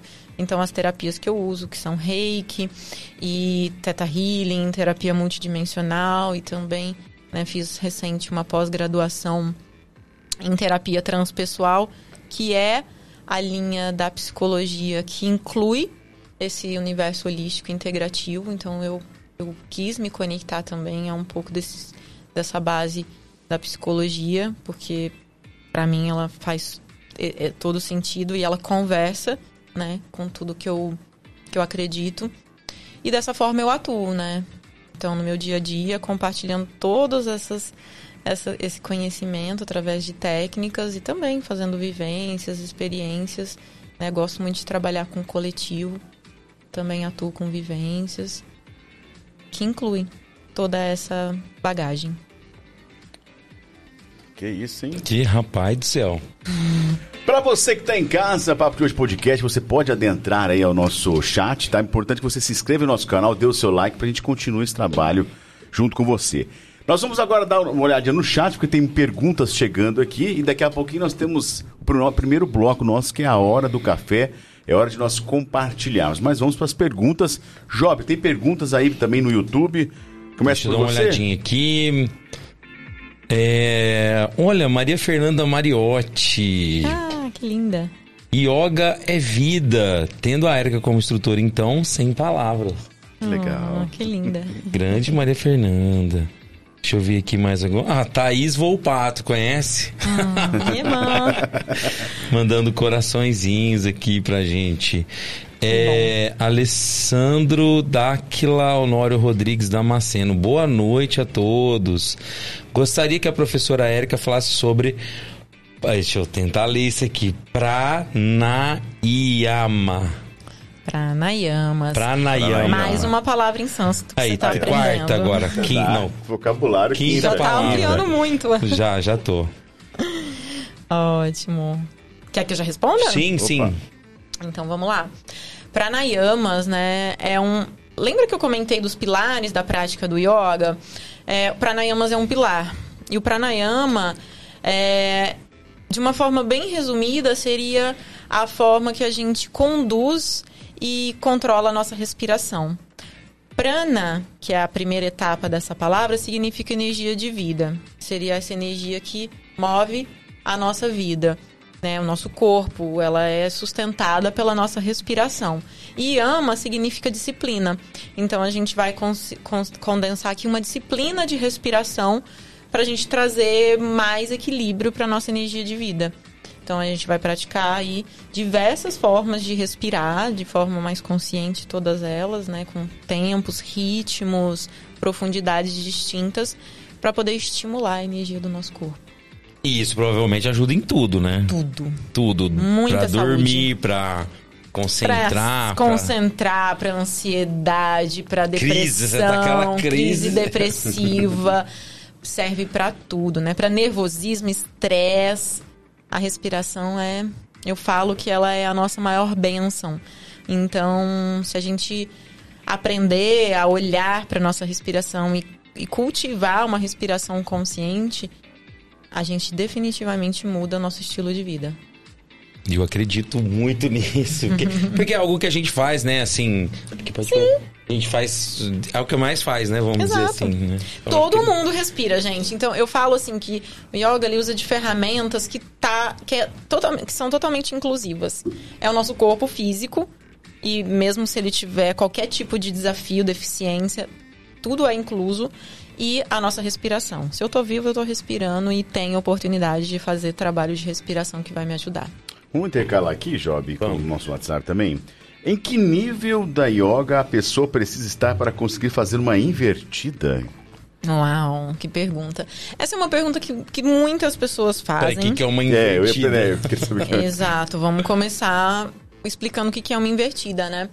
Porque hum, primeiro eu vou explicar o que são asanas, que são as posturas do yoga. Asanas, legal. né, assim como pranayamas, mais uma palavra em sânscrito, são posturas corporais que trabalham o yoga. Então, ah, as posturas corporais, elas servem para a gente ativar o nosso corpo físico junto da respiração e dos nossos corpos mental e emocional, todos eles, de forma a promover mais equilíbrio. O que são as invertidas? Invertidas são todas as posturas que a gente coloca a nossa cabeça abaixo do nosso coração. Então, o que, que seria isso? Eu vou inverter. a gente geralmente tá com a cabeça em cima, o coração vai no meio, o pé embaixo. As invertidas, elas vão levar a nossa cabeça para baixo e vão trazer o nosso pé e o nosso coração para cima. Basicamente, assim, de uma forma muito direta, elas são extremamente é, benéficas para a saúde, porque elas vão promover uma circulação energética e também circulação física mesmo do nosso sangue, a nossa pressão arterial é estimulada de uma forma diferente. Claro que tem todo um cuidado restritivo com algumas características, pressão alta, enfim, tudo isso. Mas voltando assim à pergunta, as invertidas elas são práticas essenciais assim do, da prática de asas no yoga. Ela, ela é muito benéfica de uma forma muito ampla, energeticamente. É, ela tem muitos benefícios assim mentalmente, emocionalmente. Ela vai, vamos assim dizer, baixar a, o comando da nossa razão para abrir espaço para a gente sentir mais com o coração, né? Então, é uma invertida, vamos dizer assim, uma forma simples de, da gente. Não sei se vocês já ouviram, né? Que quando uma pessoa está numa crise depressiva, uma das orientações é que ela se sente e ela coloque a cabeça entre os joelhos. O que, que ela está fazendo? Invertida. Ela está colocando a cabeça abaixo do coração. Então ela vai naturalmente, né? Circul circulatoriamente ela já vai trazer uma mudança e mentalmente ela também vai entrar em outras esferas. Então a invertida ela é muito benéfica. Agora, muitas pessoas buscam a invertida não apenas por todos esses benefícios que eu estou trazendo aqui, né? Mas muito porque é bonito, né? Então a gente vê lá na internet um monte de gente fazendo a invertida, coloca lá. E também ela é muito bonita e ela traz um desafio, né? Aquele lugar, as pessoas, né? Eu em especial, mas muitas pessoas são movidas a desafio. Então fazer algo que desafia o corpo muitas vezes instiga as pessoas, né? Então um processo de invertida ele, ele requer, primeiro, uma construção corporal de consciência. Então, não acontece muito rápido para a maioria das pessoas. Para algumas pessoas, ele vai acontecer, assim, uma invertida completa, é, determinada. Porque, na verdade, colocar a, a, cabeça entre as pernas já é uma invertida. Então, assim, sentado. Então, você pode fazer uma invertida é, muito rápido. Mas as, as invertidas mais avançadas da prática do yoga, elas requerem toda uma construção, porque algumas delas envolvem muita consciência corporal, força, equilíbrio. Então tem todo um processo construtivo. Não dá para dizer um tempo. Tem pessoas que desenvolvem isso em três meses. Se é uma pessoa, eu falo assim, da minha jornada, eu não coloco uma pessoa para fazer uma invertida avançada no primeiro mês. E essa é a forma como eu conduzo. Eu prefiro que a pessoa primeiro nesse primeiro mês construa as bases e ela vá trazendo consciência do que é uma invertida a partir da perspectiva do yoga. Porque senão ela vai no circo. E aí ela vai lá e vai fazer um malabarismo e ali ela não vai estar tá entendendo e não vai estar tá aprendendo o que é o yoga. Então, eu gosto de conduzir toda a, a parte mais conceitual do yoga, que envolve a invertida, que tem todo esse processo de construção, de inversão de perspectiva, de você estar tá pronto para para abrir mão de algumas perspectivas, para enxergar de outra forma. Então, a invertida ela tem muitos benefícios, né, é, complexos assim para o sistema. E aí, então você vai cons conseguir construir uma invertida se você tiver uma, um bom desempenho de conexão com o seu corpo, às vezes em três meses. Ou tem gente que vai ficar aí cinco anos que está comigo e ainda não, não, não executou uma invertida totalmente completa, mas já executa é, uma, um grau de invertida que para ela tá suficiente para a conexão que ela tá buscando e tá perfeito, né? Então não tem assim um, uma meta a ser cumprida, a ser alcançada e também não tem um tempo definido. Ó, quem tá mandando uma boa noite aqui é Fabiana Toneto Bordonal. ah, boa noite, Fabi, que bom. Eu acredito, Érica, que eu acho que acho que um grande desafio que você deve ter todo dia é passar para todo mundo que o, o yoga não é algo coreografado ou apenas físico exercício, né? Sim. É, vai muito mais além. Talvez isso é uma parte Sim. apenas do, de todo o processo ou todo o caminho. Sim. Acho que acho que é um desses desafios, né? Que maravilhoso, né? Você ter trazido dessa forma, porque né? Eu gosto que você trouxe dessa forma porque aparente você já entendeu a minha mensagem. Então, essa é uma mensagem que eu tento deixar muito clara em todo o meu perfil de comunicação, é, seja da internet ou seja na comunicação que eu faço. E, e quando a pessoa vai me conhecer para uma primeira prática, né, que eu sempre oriento a fazer uma prática experimental gratuita sem compromisso, e esse sem compromisso não é porque eu não quero fidelizar a cliente, eu não quero manipular o cliente. É o que eu quero que ele sinta a conexão e que ele se identifique com o yoga para ele escolher fazer. Para mim é mais importante que a pessoa esteja identificada com aquilo que eu vou, vou levar para ela, ou que o, a, a forma que eu traduzo ou transmito o yoga. É muito importante passar isso para ela do que eu simplesmente né, é, é, o que eu quero levar, a mensagem que eu quero levar é, é de uma vida consciente, é de você quebrar é, ideias de perspectivas que você tem, é, que são rígidas para você e te trazer mais leveza, te trazer mais autoconhecimento, que é estar mais em autoconexão com você mesmo. Então, essa é a mensagem que eu quero passar. Que é uma busca por talvez uma saúde não física, mas principalmente mental, né? Muito mental. E espiritual, talvez. Espiritual, integral, né? Eu gosto de usar muito essa palavra. Energética. Energética. Gostei, adorei. Ô, Érica, posso praticar sozinho? Nesse caso, existe um tempo mínimo ou máximo pa- para a prática? Ótima pergunta. Deve praticar sozinho. Eu sempre falo isso para os meus, meus, meus alunos, né, os praticantes que estão comigo. É, a prática do yoga, ela é uma filosofia de, de autoconexão. Então, se eu toda vez dependo de um vídeo ou de um professor para estar praticando, eu ainda não rompi as minhas primeiras barreiras de autoconexão. Eu ainda tô num lugar onde e tá tudo bem, né? Você vai precisar sim de um instrutor e eu inclusive recomendo que você busque um instrutor mesmo que seja pela internet, de forma gratuita para começar. Mas que sim, busque fazer a sua autoprática, que é exatamente esse momento de autoconexão. E a autoprática, ela pode ser simples, ela não precisa ser muito longa, né? Qual é o tempo mínimo? O tempo mínimo é o tempo que você tem naquele dia para fazer. As minhas autopráticas, elas variam. Tem, às vezes eu vou parar e vou fazer cinco minutos de respiração consciente, é aquilo que eu vou ter disponível no meu dia. E isso é yoga.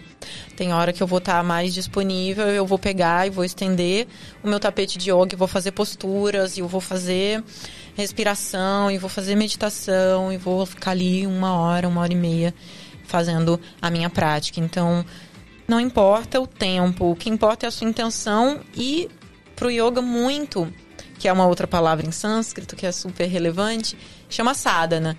O que, que é sadhana? É a sua autoprática, é a sua autoconexão.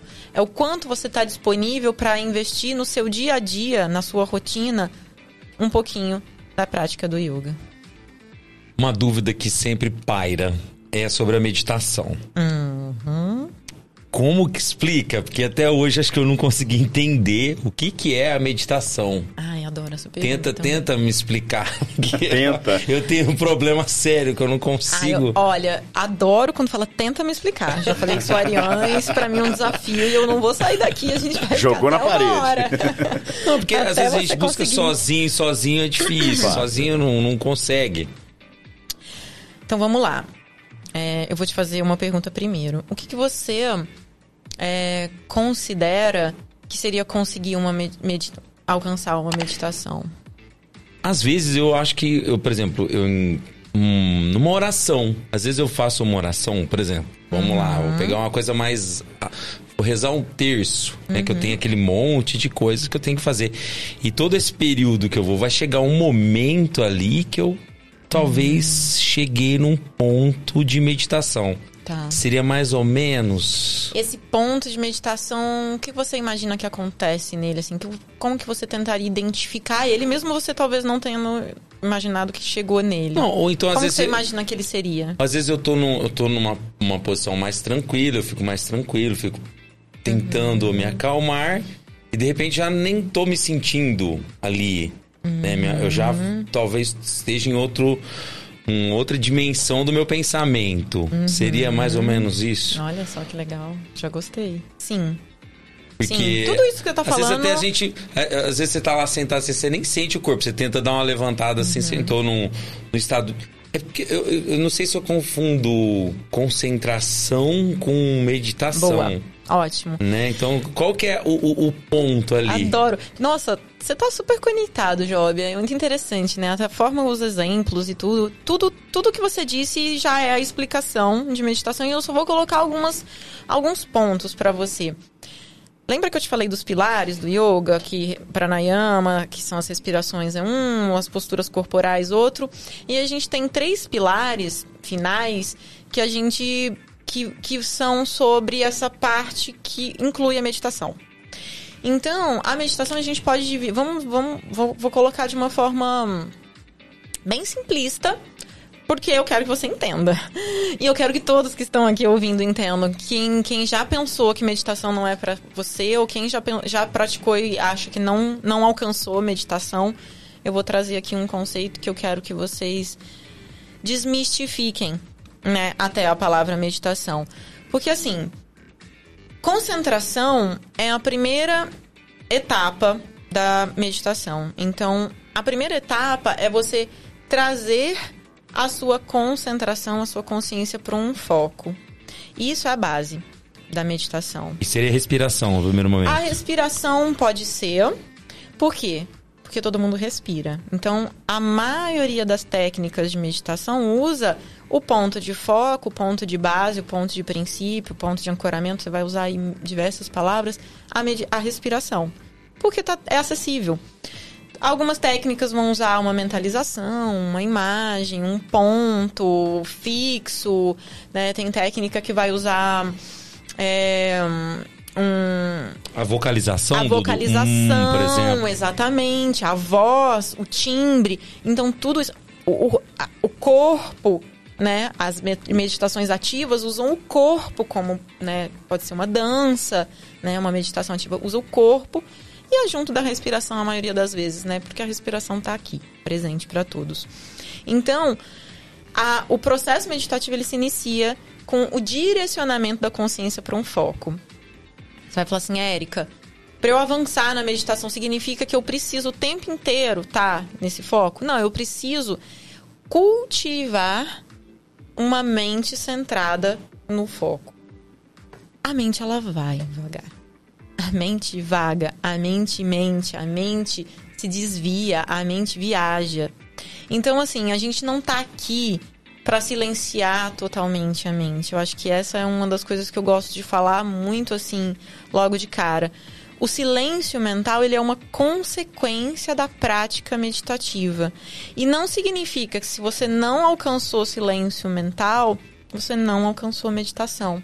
Por isso que eu te perguntei, né? O que, que você acha ali, né? Porque muitas pessoas esperam é, alcançar esse silêncio mental é, como forma meditativa, né? Como desempenho meditativo, como resultado da meditação. E assim, gente, são, são tão poucos os momentos que a gente realmente vai ter silêncio mental. Às vezes a mente vai estar falando e aí você vai, né, outras situações que acontecem durante a meditação. Você simplesmente se desconecta da conversa mental e passa para uma outra estado de frequência. Dimensão, você pode dar o nome, né? Eu gosto de usar estado de frequência porque é, eu não tô mais ali conectado àquela bagunça mental que eu tava na hora que eu cheguei em casa, que eu tava. Ai, nossa, aconteceu aquilo no trabalho, nossa, e agora eu tenho que fazer aquilo para amanhã. Hum, hum. Respiro. Deixa essa bagunça mental para depois, né? Então, às vezes a gente propõe esse, esse, esse intuito da meditação num, num simples diálogo interno, com uma respiração.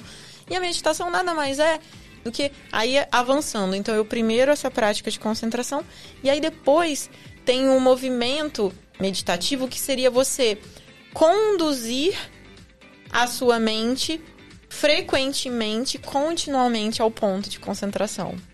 Então percebe? É a, evolução. E não necessariamente eu preciso estar numa postura.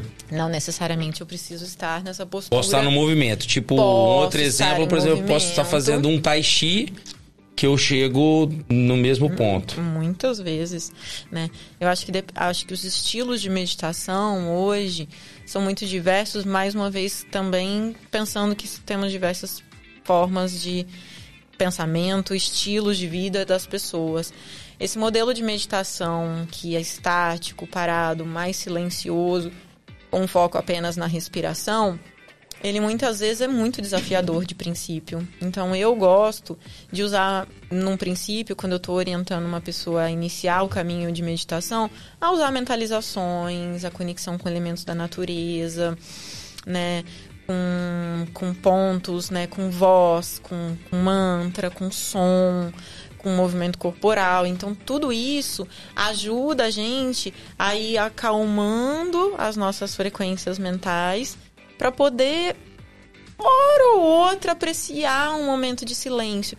Mas, no fim, o grande objetivo da meditação é esse encontro com você. Então, a meditação, ela não. Eu não gosto de colocar, e assim, algumas técnicas têm o objetivo de, por fim, alcançar mais desse silêncio mental, e eu, né, você vai falar sobre isso. Mas, assim, o conceito base da meditação é encontro com você mesmo. Então, você estar em autoobservação, usar um ponto de foco e permanecer atento, né? Por isso, uma meditação muito difundida no nosso, no nosso universo aqui, né, no Ocidente, é o mindfulness, né? O que, que significa essa, essa expressão? Ela é uma, uma técnica meditativa oriental que foi é, trabalhada para ser é, ensinada para gente que tem essa rotina totalmente distinta, né, de outras de outras culturas. Então, a ideia é que a gente possa justamente conectar com o nosso corpo e observar com atenção plena onde eu tô, o que eu tô fazendo, eu tô respirando, o que, que eu tô pensando, sem julgar, sem ficar me reprimindo, sem ficar me controlando demasiadamente, sem ficar me comparando, né? E aí que tá o desafio, né? Que a gente tá tão acostumado a falar, nossa, mas eu tô aqui tentando meditar e minha mente não para, eu sou um fracasso. E aí eu tô ali. Se eu tô atento e só observo, se eu encontro um espaço de observador, que para mim esse é o grande ápice da meditação, é você encontrar um, um espaço onde você, atento a você mesmo, consiga se observar e olhar e falar: Nossa, eu me julgo bastante. Nossa, é, eu, eu tô muito cansado eu não tinha percebido. Nossa, é, hoje eu vivi aquela experiência de manhã que me emocionou e eu passei o dia todo emocionado e tô emocionado até agora. Só de você cultivar esse espaço de autopercepção já é uma grande é, ferramenta me- que a meditação é, tem como objetivo promover. E a partir disso, você vai naturalmente alcançando cada vez mais estados de paz mental, até você, hora ou outra, viver esse silêncio mental aí. E de novo a busca em si. Sempre. Sempre, né? E a gente vive pensando Fora, lá fora, né? Fora. A gente esquece que a gente tá aqui dentro. Eu acho que é isso. É isso. Bom, pra você que tá em casa, nós vamos com o nosso primeiro bloco. Que- Qual que é o bloco? É a hora, hora do, do café. café. E aí entra essa trilha gostosa. A famosa trilha onde você está tomando aquele cafezinho, ouvindo um bom jazz, um pianinho. Ai, ai. Bom, o importante é que é compartilhar. E eu gostaria de começar, não. Vou começar com o nosso diretor hoje. O diretor está concentrado. Quando ele está muito concentrado, é porque ele está pesquisando. E quando ele pesquisa bastante, vem coisa boa por aí. Pois não, diretor? Compartilhe com a gente. Coisa boa, sem dúvida. É, o Triângulo da Tristeza, o filme que ganhou o Palma de Ouro em- Cannes ano, eh, ano passado, né? E que está aí para o pessoal ver. E é um filmaço, é um filmaço. E uma coisa assim, muito interessante, é, que assim, que não é uma observação minha, é uma observação de, de- de- dos críticos, é que ele mostra exatamente como funcionaria uma, uma luta de classes entre o. Então, assim, entre. E, e, ele, se- esse filme se passa num transatlântico de luxo, em que, que tem lá multimilionários e a turma, a plebe, e, e os que limpam. E é muito interessante, inclusive tem uma, tem uma, tem uma, tem uma, tem uma cena muito interessante que é uma. Tem uma hora que há, um jantar lá do capitão e hum, por um, por um acidente a comida servida é estragada, um polvo estragado. E assim, todos todos os ricos comem e todos os ricos passam mal. Mas como a plebe não comeu, ela limpa a sujeira, o vômito dos outros. Então assim, é, é uma é, é, é um- é um, é um filme assim, não, não é tão pedacinho só que tem uma escatologia ali, mas é um filme muito legal. Depois eles acontece um, um incidente lá, uma de, de pirataria, eles vão parar numa numa ilha deserta. E lá acontece ainda mais ah, essa luta de classe. Fica, fica mais evidente essa luta de classe. Quem tá, quem, só que aí inverte. Porque de repente aqueles que. a- aquela empregada, aquela, a, a que era responsável pela limpeza dos banheiros, ela se vê, ela se torna mais preparada do que o bilionário que só tinha um relógio de ouro e os anéis de diamantes da mulher. Então, assim, é um filme muito interessante. É um filme, inclusive, que não tem assim, um final amarrado, mas isso certamente é, é proposital. Fica assim, aquele, fica aquele final assim, o que será que, que teria acontecido? E, mas assim, é um filme muito legal. Tá aí o Triângulo da Tristeza, Palma de Ouro em Cannes. Aonde podemos assisti-lo? Você já pode ver na internet, por exemplo. Qualquer stream, né? No alternativo. No alternativo. Não, não, não na verdade, na verdade ele, ele, ele, ele tá assim, ele tá, deixa eu ver. Ele tá no Prime Video. Prime Video. Boa. Prime Video. Muito bom, muito bom. A minha experiência, eu gostaria de compartilhar com vocês que eu ganhei uma Alexa. Ah, Então, para você que está em casa, está pensando em comprar, eu pensei tanto em comprar, falei, será que é bom, será que é ruim? Pois eu ganhei uma e coloquei ela na cozinha. Gente, para você que gosta da facilidade, para você que de repente Eu sei um milhão de comandos, conversa Alex. só. Ah, é, por favor, compartilhe vou te comigo. passar algum. Cara, é uma experiência super legal, super bacana, super moderna. Eu tava muito assim. é, é, é, eu lutei muito na época de fazer o investimento, mas ganhei. E olha, gente, é muito gostoso. Inclusive, Érica, ela tá lá. É, é, diga qual posição de yoga você quer hoje. É, tem lá. ah com Muito certeza. Bacana. Alexa tem tudo, Tem né? tudo, tem tudo. E lá você tá lá, de repente você começa a conversar, procura informações, enfim. Aí você já perde hora para ir pro trabalho, é muito gostoso. hein? É uma experiência bacana. Então, para você que tá pensando igual eu estava, não pense mais. Adquira, faça seu investimento que vale a pena. E você, Jó, por favor, depois você compartilha os comandos aí. Pede pra ela fazer um beatbox. É Beatbox? muito legal. Sério? É, pede pra ela, Alex, faz um beatbox. É engraçado. Na lata? Na lata. Fala, Alexa, faz um beatbox. É, outra coisa que, você pode, que eu acho legal, pede pra ela ativar o modo de autodestruição, também é legal. Mas tem volta. É, tem. Olha, medo. Tem, tem medo. Pede pra ela ativar o modo sabre de luz, também é legal. Chá- Como é que é? Sabre de luz. Sabre de luz. Sabre de luz, Star Wars. Sim. Ela vai fazer esse modo sabre de luz com um efeito de luzinha e tudo. Caraca, vou anotar isso aí, poxa. Depois você pede pra ela. Aí tem uma que a gente chama de. Não é skin, é um. Umas extensões dela, chama. Um que eu mais gosto chama Akinator. Você fala assim, ó, Alexa, iniciar Akinator. E aí você vai pensar uma, alguém importante, uma celebridade, alguém conhecido. E aí ela vai te começar a perguntar o que é. Fazer perguntinhas e no final ela adivinha quem está pensando. Caraca, Akinator. Esse é ó, você gasta horas ali pensando no, no Akinator. Bem Muito legal. bom, anotarei esses comandos. Obrigado, Jó. Obrigado. Uau. Ô, Jó, já que você já tá quente aí, manda a sua. Cara, eu.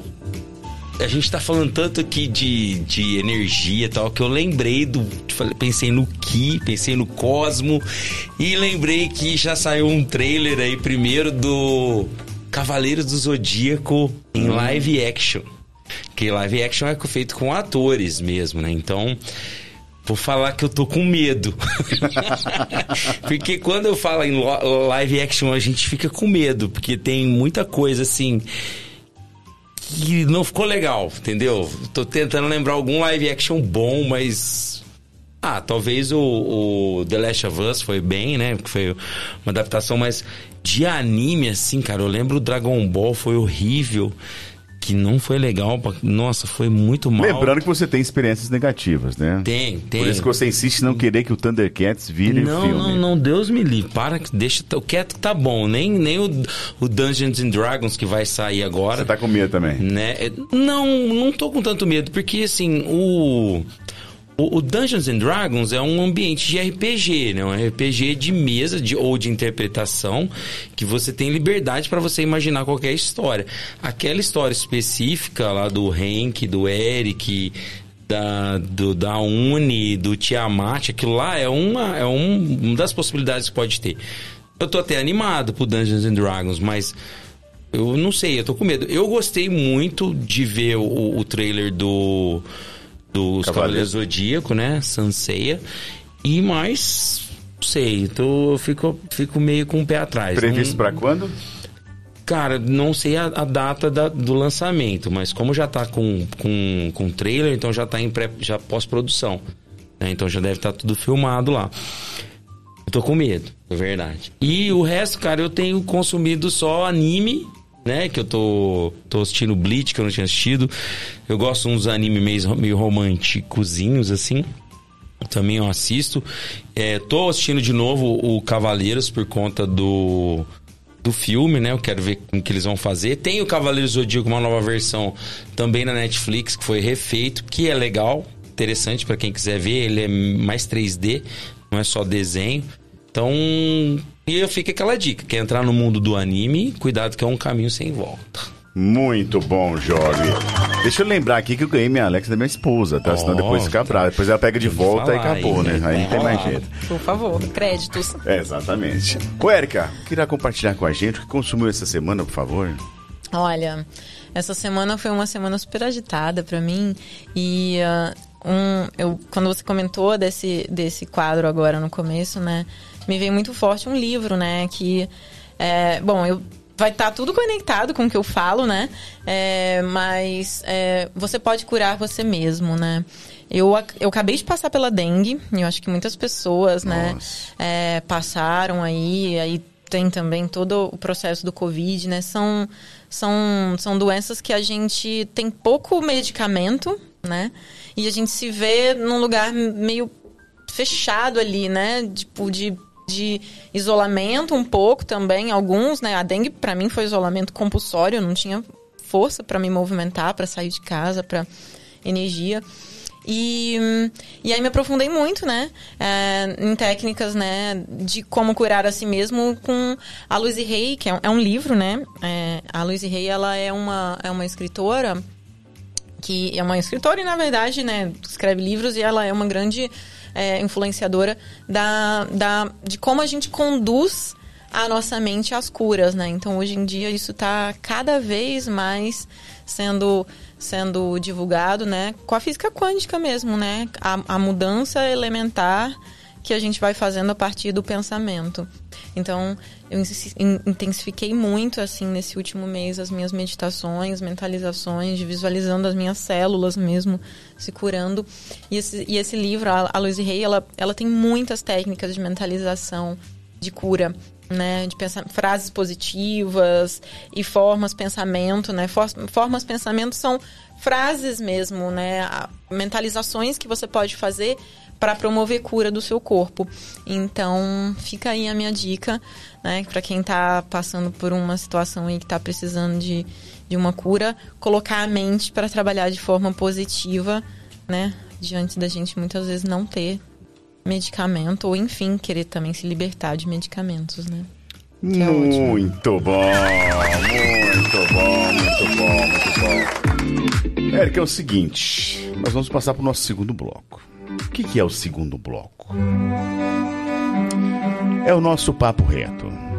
São 10 perguntinhas, apenas 10. Uhum. Que talvez você nunca pensou que alguém um dia iria fazer a você. Podemos? Ai, bora. Bora? Então vamos lá. A música é proposital, tá? Uhum. Érica, se você fosse escrever um livro sobre a sua vida, hum. qual seria o título desse livro? Uau! Eu acho que eu, eu vou, eu vou com o primeiro título assim que me vem em mente, que é um, que é até uma hashtag que eu usei quando eu fiz todo esse movimento de transição da minha vida, que é My Time, My Move. Então, meu tempo, meu movimento. Eu acho que começaria com essa primeira. Eu, eu sempre falo que eu vou escrever um livro, mas não vai ser um livro, vai ser uma, uma, uma coleção de livros. Eu acho que o primeiro deles seria, seria meu, é, meu tempo, meu movimento. Muito bom. Como era você na infância, se lembra? Ah, muito. Nosso trabalho de autoconhecimento é um, um dos, dos convites, vai. Não é requisito, mas faz, é uma parte essencial da gente visitar a nossa criança. E eu era uma criança muito silenciosa. Apesar silenciosa. de ser muito falante hoje. Eu era muito silenciosa, tímida e triste.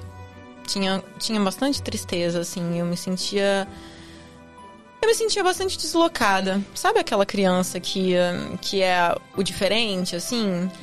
E hoje não, não, não deixo de me sentir diferente, mas hoje me encontro com isso. Mas na, na infância eu tinha bastante dificuldade, assim, eu não me sentia parte. E isso muitas vezes me era. Era um lugar de muita tristeza, assim. Mas tem hoje a minha criança interna já é bem diferente. Érica, se você tivesse que ouvir só mais uma música pro resto da sua vida, qual seria essa música? Uau! Uma trilha sonora seria da sua é... vida. Nossa, eu tenho muitas trilhas sonoras, assim, eu gosto muito de música, mas na hora que você fez a pergunta, é, me veio What a Wonderful World. De imediato, então eu acho que é essa. Érica, cite três, apenas três coisas importantes que você gostaria de fazer antes de partir. Três? É visitar a Itália, que eu sou viajante, eu, é o país da minha ancestralidade, ainda não fui. Três coisas que eu faria antes de partir. Eu ainda quero é, poder.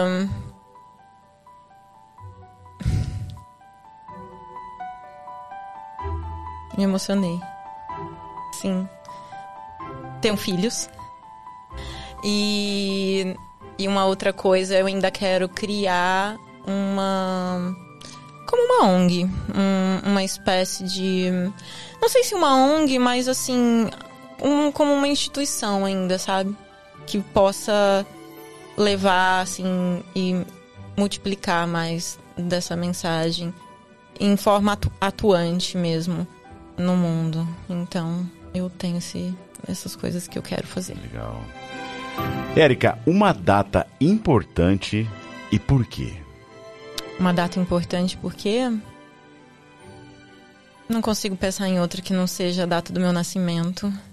É, e em algum momento isso já me, me soaria hum, egoísta. E, e, quando criança já foi, não foi a melhor data, mas hoje sempre é a melhor data. É aquele momento onde eu celebro eu, eu estar aqui nesse plano. E essa semana. Érica, se você pudesse ligar para você mesma que qualquer momento do passado ou futuro, para quando você ligaria e o que você diria? Para qualquer momento do passado ou futuro, ou futuro o que eu diria? É.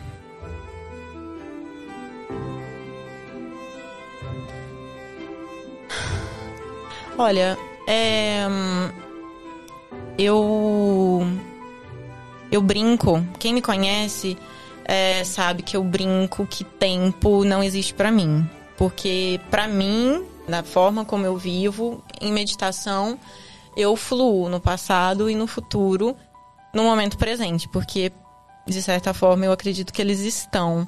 Então, eu não consigo dizer algo que eu, se eu gostaria de fazer, é, eu penso que eu faria hoje, né? Mas já fiz, assim, então eu faço isso muito.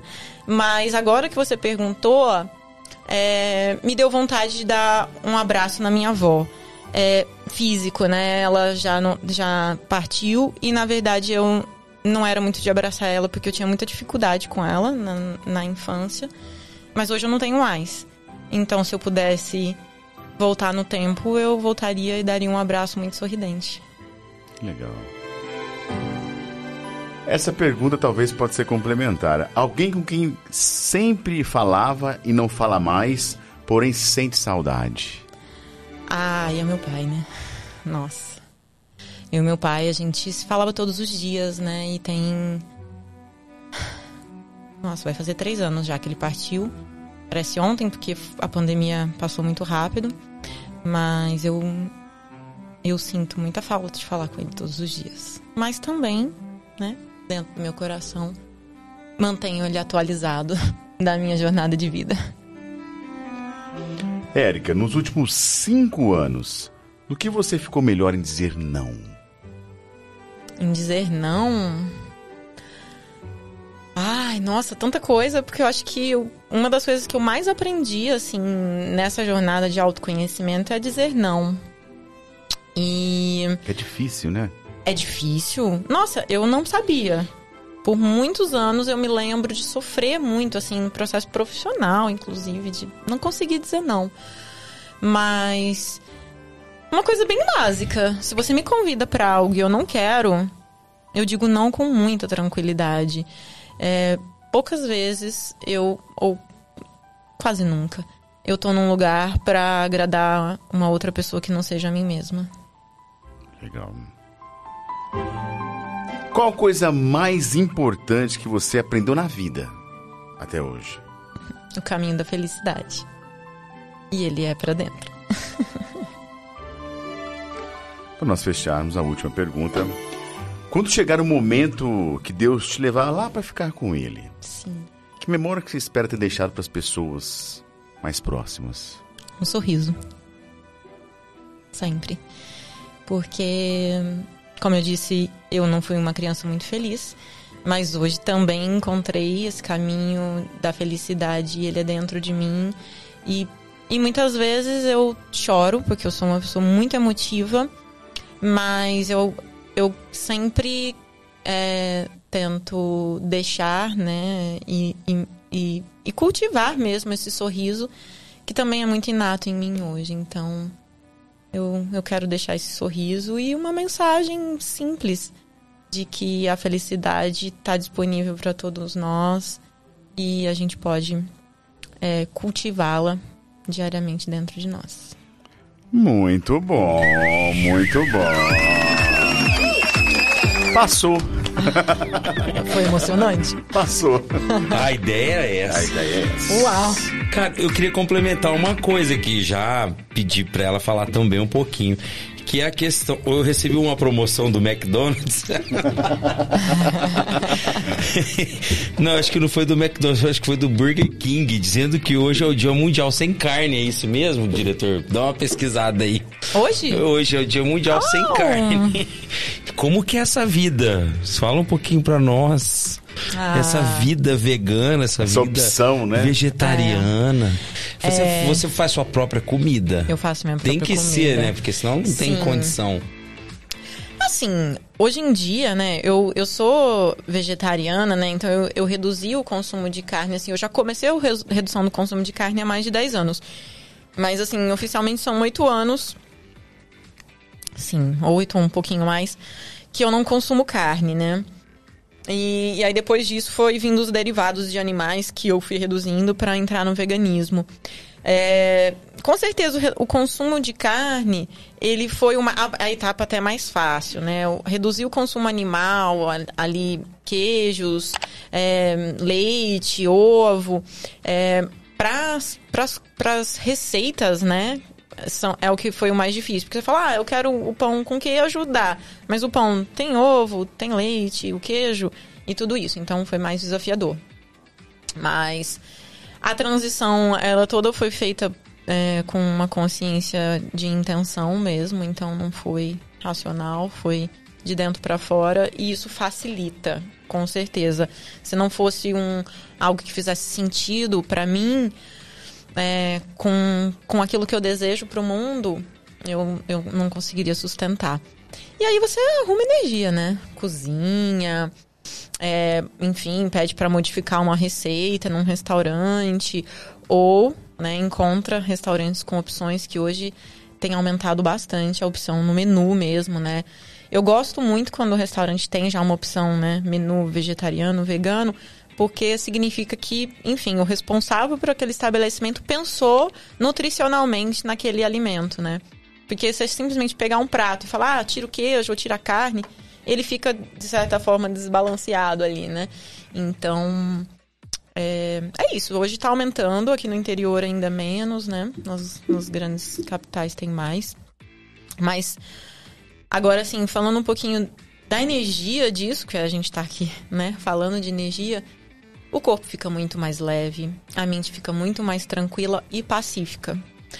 O consumo de alimentos derivados de animais, ele hum, deixa nossa mente mais agitada. Tanto pela densidade da- do próprio alimento, da carne, pelo processo digestivo, né? Ele consome muita energia, então ele deixa a gente mais cansado, apesar da gente se sentir mais saciado. Então ele tem um consumo energético diferente. E o sofrimento animal, é, ele fica impregnado na carne.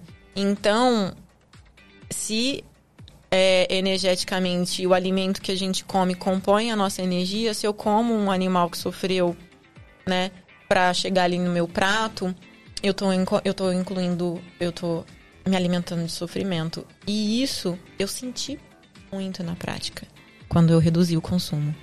Naturalmente, eu comecei a me perceber uma pessoa menos sofredora, né? Comecei a, a ter menos raiva, é, menos irritabilidade. Então, eu recomendo. E, e, e você também confessou aqui pra gente que você não ingere bebidas alcoólicas. também é só uma. Tem uma questão. Um porquê? É, sim, e a questão é energética. É, também foi uma decisão que veio de dentro para fora. Eu sempre consumi, assim, né? Sempre, antes de tomar essa decisão de dentro para fora, eu sempre consumi bebida alcoólica, apreciava e, inclusive, já também tive as minhas fases é, de não apreciação, mas de enfiar o pé na jaca mesmo. Mas é, a partir do momento em que eu comecei a trabalhar mais profundo com esse processo energético, meditação, né, o corpo ele vai se purificando a um ponto que a frequência da, do alimento ou da bebida já não ressoa.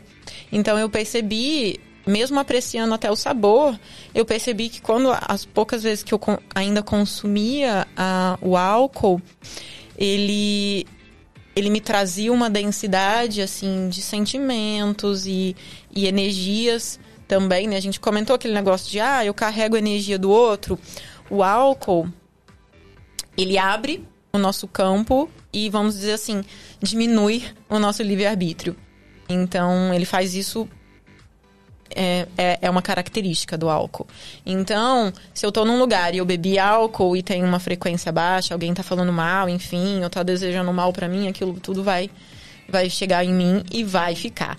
Então, você não consegue se proteger, né, fazendo uso de álcool. E pra mim, né, que, que tenho consciência disso e uso proteções energéticas e tudo isso, não faz sentido eu em ca- sair de casa e me proteger energeticamente pra estar na rua e ir lá e beber um álcool e Abrir baixar completamente. totalmente a guarda. Bom, vamos agora por mais um bloco, topa? E Agora é o seguinte, Bora. agora nós vamos no nosso papo surpresa. O que, que é o papo surpresa pra você que está em casa que não conhece esse quadro? Dentro desse recipiente aqui, que você está podendo ver um pedacinho dele aqui na câmera, nós temos 20 intituladas pelo Job Pokébolas. E dentro de cada Pokébola tem uma pergunta Pokémon. aleatória. Aleatória de diversos temas. Tem perguntas de quinta, de sexta, de sétima, até de oitava série. Mas tem perguntas também de colegial, de pós-graduação, mestrado, enfim. Aí é a sorte da convidada em escolher a pergunta certa. Topa? Uai, Bora? Então vamos fazer o seguinte: fique à vontade, já retire a primeira Pokébola. Quiser dar uma mexidinha. Que deve estar as mais difíceis possível. Começa comigo. Isso. Dá uma pra mim. Vou fazer o seguinte, vou energizar aqui primeiro. Isso, isso. Pra Isso é importante. uma. Bem Bom, simples. já recebi a resposta. Pronto. Vamos lá, deixa eu pôr o meu óculos pra facilitar aqui, porque a idade chega e a visão vai embora. Vamos para a primeira pergunta. Ah, essa aqui é interessante. Horário de verão, sim ou não? Olha que pergunta boa. É, eu sempre gostei do horário de verão. Então eu diria sim há um tempo atrás. é, porque eu gosto dos dias longos. Mas hoje eu digo não porque eu também gosto de viver a vida como ela é e a realidade como ela é. E o tempo, ele é, ele é mais independente do relógio. Então, essa coisa de ter que ficar mudando o horário, é, hoje não, não me agrada. Então, prefiro Você- não. Você tem uma questão mais de dia ou à noite ou não? Tanto faz. Eu, Você é eu sou uma pessoa dia. energética, então eu, eu sou mais do dia. À noite, eu gosto mais de me recolher, não, não, não gosto de fazer muitas atividades, gosto de baixar a minha frequência mental, essa coisa de ah, ficar lendo, estudando à noite. Não. À noite eu gosto de dormir, fazer um, uma um movimento mais suave mesmo. Boa. Uma pro Thiago agora. Vamos para a segunda Pokébola, por favor. Pegue uma pro Thiago. Tá com energia essa aqui, hein? Tá. Vamos ver. hum. Qual a frase que você mais ouviu da sua mãe na vida? Qual a frase que eu mais ouvi da minha mãe na vida? Olha, são muitas, assim, né? Mas. É.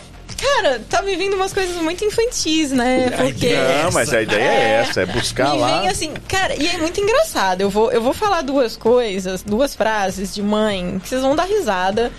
E, e, eu, e eu, toda vez, até hoje, eu acho que se, se tiver oportunidade, minha mãe vai falar. Na hora de, de, tipo, acordei, assim, né? Ela vai falar. Já escovou o dentinho e penteou o cabelo? Nossa, mas ela fala isso até hoje pra mim. Eu falo, mãe, meu cabelo não penteia. Já começa daí. E sim, escova os dentes todos os dias. Que legal. Muito bom. Boa. Ai, ai. Então, mais uma Terceira. Pokébola. Tá acabando, faltam só sete. Ai, meu Deus. Faltam só sete.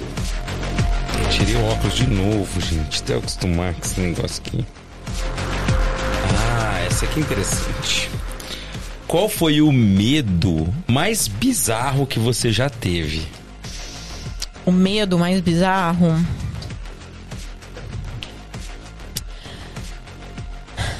O medo mais bizarro que eu já tive foi. é, bom, eu já tive síndrome do pânico.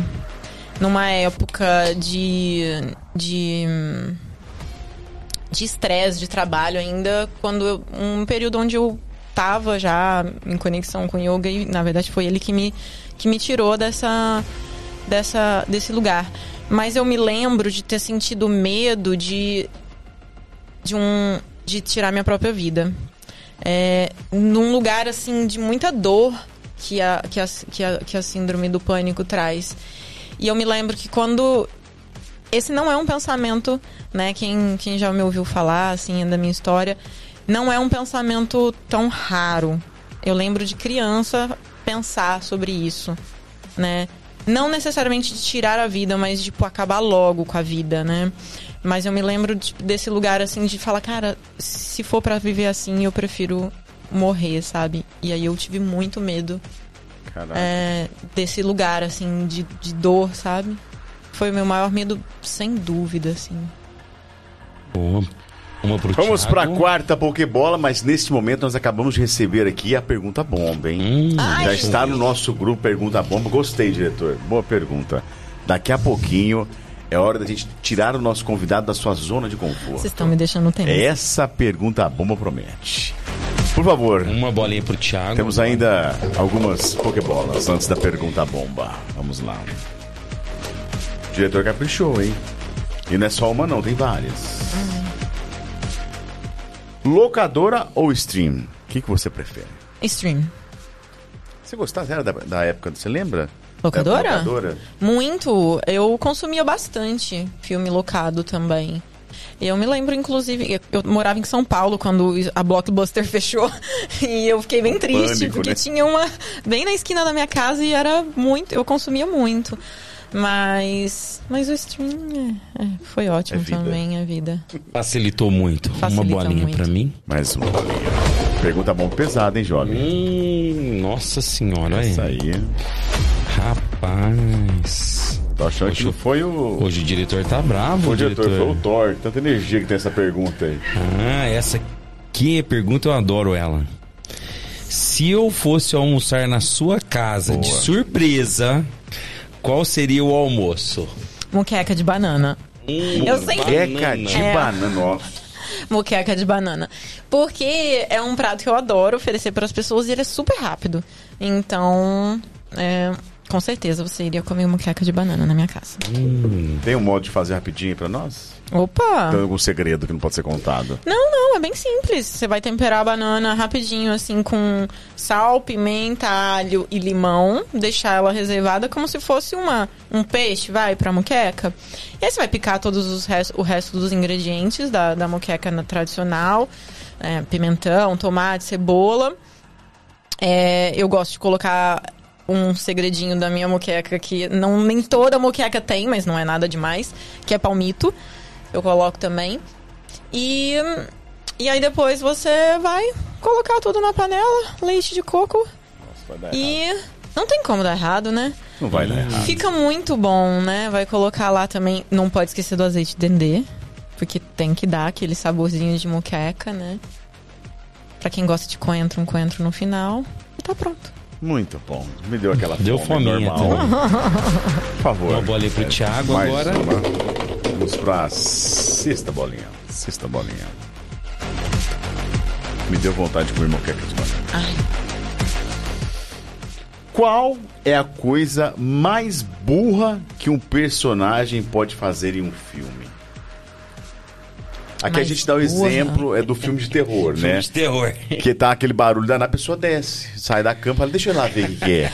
É, É uma coisa burra. Eu, eu, eu, eu pensei em alguma coisa nesse sentido, né? Eu, eu lembro assim, quando você falou burro, me, me jogou rápido pra um filme que antes de eu também entrar nesse processo eu amava, porque hoje eu não- acho que eu não conseguiria assistir nem um- o primeiro minuto, que era jogo, Jogos Mortais.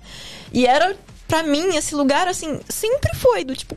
Como? É óbvio que esse lugar não dar vai dar errado, certo. é. Não vai dar certo. Tipo, viu que já tem uma sombra ali, não sei o que. Vai, né? Vai ao Vaza. contrário. Ai, mas é isso, assim, né? E, e me. E me. Me. me Ah, mas é, é, pra, gente, é pra isso, né? É, exatamente. Uma pra mim agora. Sétima Pokébola, é isso? Sétima Isso. Pokébola. Nossa, essa aqui, ó, rapaz. Quer nem abrir, Jovem? Quer nem abrir. Isso é bravo. Isso aqui é bravo. Lembrando ver. que o Job é autor das mesmas, né? Oh, aqui, ó, essa é interessante. Uma coisa que te dá muita aflição. Tipo um giz, assim, na lousa. É. É, muita aflição. É, diz na lousa, não, mas é, barulhos contínuos repetitivos, tipo tic-tac do relógio. Porque eu sou, eu sou muito movida à frequência, assim. E qualquer coisa que seja uma frequência contínua me incomoda muito. Tipo, barulho de ar-condicionado, aquele, aquele de fora, assim, né? Que, quando você tá do outro lado, né? Fora. Nossa, aquilo me irrita muito, muito, muito. Me incomoda. Barulhos contínuos, assim. Tipo uma rave. Hoje teve, né, diretor? O martelinho, né? Tá, tá, tá, Ai. tá. Hum, construção. Não, música não. Música ok. É, gosta, música É, tudo bem. música ok. Mas é que a gente tende a concentrar no barulho, né? Que aí piora, É. né? Exato. Não consegue e aí, assim, desligar. por É. mais que eu até consiga desligar, ele tá produzindo uma frequência que deturpa, assim, o É, verdade. ambiente pra mim. Uma bolinha pro Thiago. Mais uma bolinha.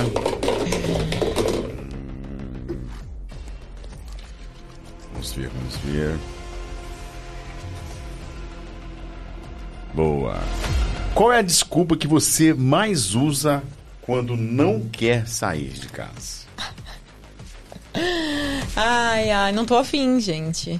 É, na verdade, eu não uso muito desculpa, não, porque, é como eu disse, né? Pra mim, dizer que não quero sair é bem fácil. Hoje, né? Mas. Ah, tradicional mesmo. Né? Tô cansada.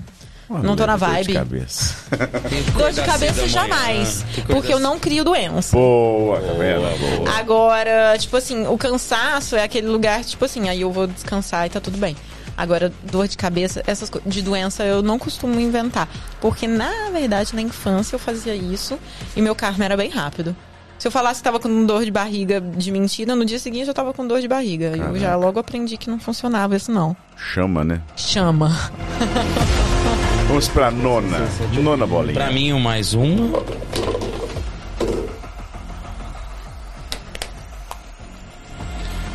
Vamos lá. Hum. Sorrisinho do Job já entregou a pergunta. Qual seria a sua profissão hoje se você tivesse seguido seu sonho de infância? Boa. Meu sonho de infância eu queria ser professora. Ah, eu pensei. Mas eu também tinha um outro sonho que eu não seguia, que era.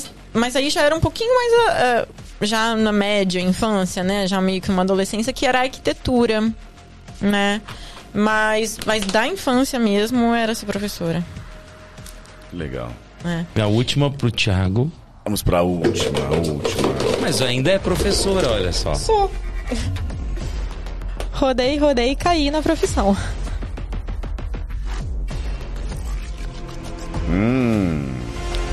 Qual é a coisa que mais te tira do tédio e do sério? tédio e do sério. Hum... Cara, eu não gosto de falsidade. E aí é um negócio que Arde. arde. E eu sou uma pessoa muito verdadeira, assim, sabe? Então é esse lugar mesmo de não ficar muito inventando desculpa. Eu vou dizer na lata, gosto, não gosto. E aí quando eu vejo que a pessoa começa, sabe? Aquele lugar que começa a dar um- aquela enrolada, assim. Isso me tira de todo o meu centro, assim, e me faz realmente querer me afastar das pessoas. Muito bom! Sobreviveu ao nosso papo surpresa. Foi de boa, foi tranquilo. Não tinha tanta quinta série, não. Foi bom. Só dá um- tem uns abraços aí. Deixa eu no mandar, YouTube. deixa eu dar uma olhadinha aqui rapidinho, os abraços. Ai, adoro abraço. Vamos lá. Aqui, ó, a Fabiana Toneto Bordonal falou eu, que a gente citou ela aqui, grande abraço. Sim. Alejandro de Cali Honório Rodrigues Damasceno, gostei muito dessa entrevista. Me trouxe muitos esclarecimentos sobre yoga e autoconhecimento também. Olha aqui, Fabiana Ferreira, e aí, Fá, beleza? Adoro meditar olhando a lua. Delícia, eu também. A lua é um negócio maravilhoso. A Fabiana Tonê também mandando, Bordonal mandando aqui, maravilhosa, nossa mestre Yogi. Ih, Maravilhosa mesmo. E se você ainda não segue a gente nas nossas redes sociais, só seguir. Se você não se inscreveu aqui ainda no nosso canal, se inscreva. E também tem, em breve, na quinta-feira, Thiago, nossos cortes Exatamente, quinta-feira. no Instagram, no, no Spotify também tem lá. Você pode acompanhar a gente, como eu disse. Não dá para fazer acompanhar fazendo uma meditação, mas fazendo uma caminhada rola. Ah, Uma caminhadinha dá. Boa, Job. Job, agora é o seguinte: nós vamos adentrar a um momento em que o nosso convidado sai da sua zona de conforto. E, por favor, explique pra gente que momento é esse. Esse momento é aquele momento que tudo muda, muda o cenário, muda a energia. A gente passa pro 220. tô brincando, tô brincando. Corrente contínua pra alternada, tô brincando também. Só tô fazendo piadinha porque ela, porque ela é engenheira. é esse momento que muda que a gente faz. O diretor hoje, ele deu uma caprichada na pergunta bomba. Tá? Ele tá empolgado, que ele gostou bastante da conversa. Então ele caprichou na pergunta. E agora é aquela hora da pergunta bomba. Nós já estamos no quase o nosso centésimo convidado. E até hoje ninguém, Ninguém. ninguém, se Ninguém. recusou a responder. E aí vem aquela pergunta. Ha! Yeah. Yeah, yeah. É agora o momento João Kleber. Primeira pergunta pra elas. que a gente vai fazer a pergunta. Érica, você vai responder? Sim ou não? Sim. Sim, olha, pleno. Não quero ser a viu? primeira Você a contrariar. A, Boa. plenitude da pessoa viu, né? vem, vem assim, né? E pra você que tá em casa, esse momento é o momento em que o nosso diretor ele fabrica a pergunta. Ele está ali atento, observando o nosso bate-papo, e ele vai pegando palavras, deixas. E assim surge a pergunta bomba. As perguntas bom. Ah, mais de uma? É verdade. É aí que é o perigo. Vocês me avisaram que era uma só. Vou reivindicar a estrutura. Mas o diretor empolgou. E neste momento, Job Júnior preparado para fazer a pergunta bomba. preparado a pergunta bomba. As são Mas duas. pode fazer já ou não? Pode? Tem mais alguma observação? Diretor, tem mais alguma perguntinha que ficou pra trás aí? Então vamos lá. Para a pergunta bomba. Érica, Job, Job. hoje. Hoje é o Dia Mundial da Felicidade. O Brasil vem perdendo posições no ranking da ONU. Em oito anos, caiu de 16 para 49 lugar. Você acha, primeira pergunta, que o brasileiro pode encontrar a felicidade como povo? Uau. Volta a pergunta porque o negócio tá tenso. Volta a pergunta. Hoje é o Dia Mundial da Felicidade. Eu não sabia disso. O Brasil eu, é, eu vem perdendo posições no ranking da ONU em oito anos. Caiu de 16 para o 49 lugar. Primeiro lugar é a Finlândia. Finlândia, né? Mais uma vez, ganhou de novo esse ano. Eu li a reportagem hoje. É, caiu, o Brasil caiu de 16 para 49 lugar. Você acha que o brasileiro pode encontrar a felicidade como um povo coletivo? Bom, Primeira pergunta. é. Lembrando. Primeiro, é, é, me sinto de saber que a gente caiu tantas posições, né? É, e, e penso que é, não é nem que sim que podemos, que merecemos. Porque o Brasil é, é um país muito rico, né? Em termos de natureza, de, de localização geográfica, de diversidade de povo, é, de experiências, né? Sim, temos os nossos desafios, né? Temos as nossas marcas que, que eu sinto que podem contribuir com essa, com essa queda de felicidade. É, por, por diversos, diversos motivos, mas essencialmente enra- enraizadamente por sermos né, um país de exploração, então eu sinto que a gente carrega essa marca da exploração. E para mim, o caminho da gente realmente, como povo, encontrar a felicidade é definitivamente para dentro, se libertando mesmo das dessas desses imprints, dessas marcas que a gente carrega como como povo de marcas de violência, de abusos, né, de diminuições, de repressões e e poder realmente trazer o nosso valor a partir daquilo que a gente tem disponível hoje, né? Um povo que tem tanta cultura, né? Se a gente for olhar para os estados brasileiros, né? Um país extenso com tantas culturas distintas e culturas musicais divertidas, alegres. Então, sim, eu definitivamente acredito que como povo nós merecemos conquistar aí é, posições avançadas nesse ranking. E a segunda e derradeira. Agora é pra você. Você conseguiu alcançar a felicidade? Ah, sim. Eu posso me dizer hoje que eu sou uma pessoa muito feliz. Atravesso, como todas as pessoas, altos e baixos, é, momentos de tristeza, de dor, de solidão, de faltas. Mas eu, eu realmente considero, assim, esse caminho. Quando eu digo caminho de felicidade para dentro, né? Não significa que dentro de mim tudo é só alegria, mas quando eu encontro esse espaço de olhar-me para dentro com a com abertura, com a honestidade. Para mim, honestidade é um, é, um, é um item importante que compõe a minha felicidade. Quando eu sou honesta comigo mesma dentro de mim, eu consigo levar essa honestidade, essa transparência para fora. E para mim esse é o meu é o meu é o meu instinto de felicidade, é poder cada vez mais respeitar, né?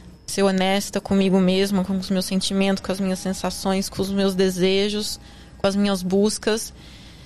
E e sim, poder me sentir feliz a partir daquilo que do movimento que eu que eu trago para minha própria vida. Então, sim, eu me considero uma pessoa muito feliz e eu trans, é, trabalho, né? Sirvo, eu gosto de usar essa palavra, sirvo, para que mais e mais pessoas possam encontrar os seus, o seu próprio caminho de felicidade a partir daquilo que vem de dentro. Muito bom, muito bom. Sobreviveu. Gratidão, Difícil, diretor. assim, Você viu, arrasou nessa, Você viu? nessas perguntas, viu? Não foi tão difícil assim. Por algum momento. Não, elas foram. Ah, elas foram Diretor- significativas. Ele captou bem a mensagem. O diretor tá benzinho hoje. É. Tá. Por algum momento você achou que viria algo bomba mesmo, né? Uai, eu não- A gente. O- o atenção, nome, né? atenção acontece, Normal, né? gente. Não é porque eu sou zen. Não tem essa, não. eu sinto tudo. zen. Sinto tudo. Bom, mandar um abração aqui aos nossos patrocinadores, a Salisbury, também a Sir Beef e a Intelli. E nós estamos terminando, Érica. Em nome do Papo de Hoje Podcast, nós gostaríamos de agradecer o seu aceite.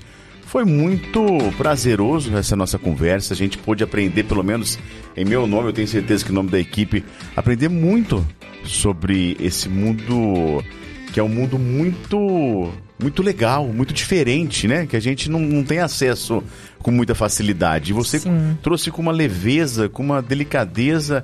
E assim, em nome do papo de hoje, nós gostaríamos de agradecer esse, essa, esse, esse, esse, você compartilhar isso com a gente. Muito obrigado mesmo. Ah, grata. Eu gostaria muito também de agradecer vocês essa oportunidade. Eu, eu realmente senti esse, esse convite como um presente de aniversário aí.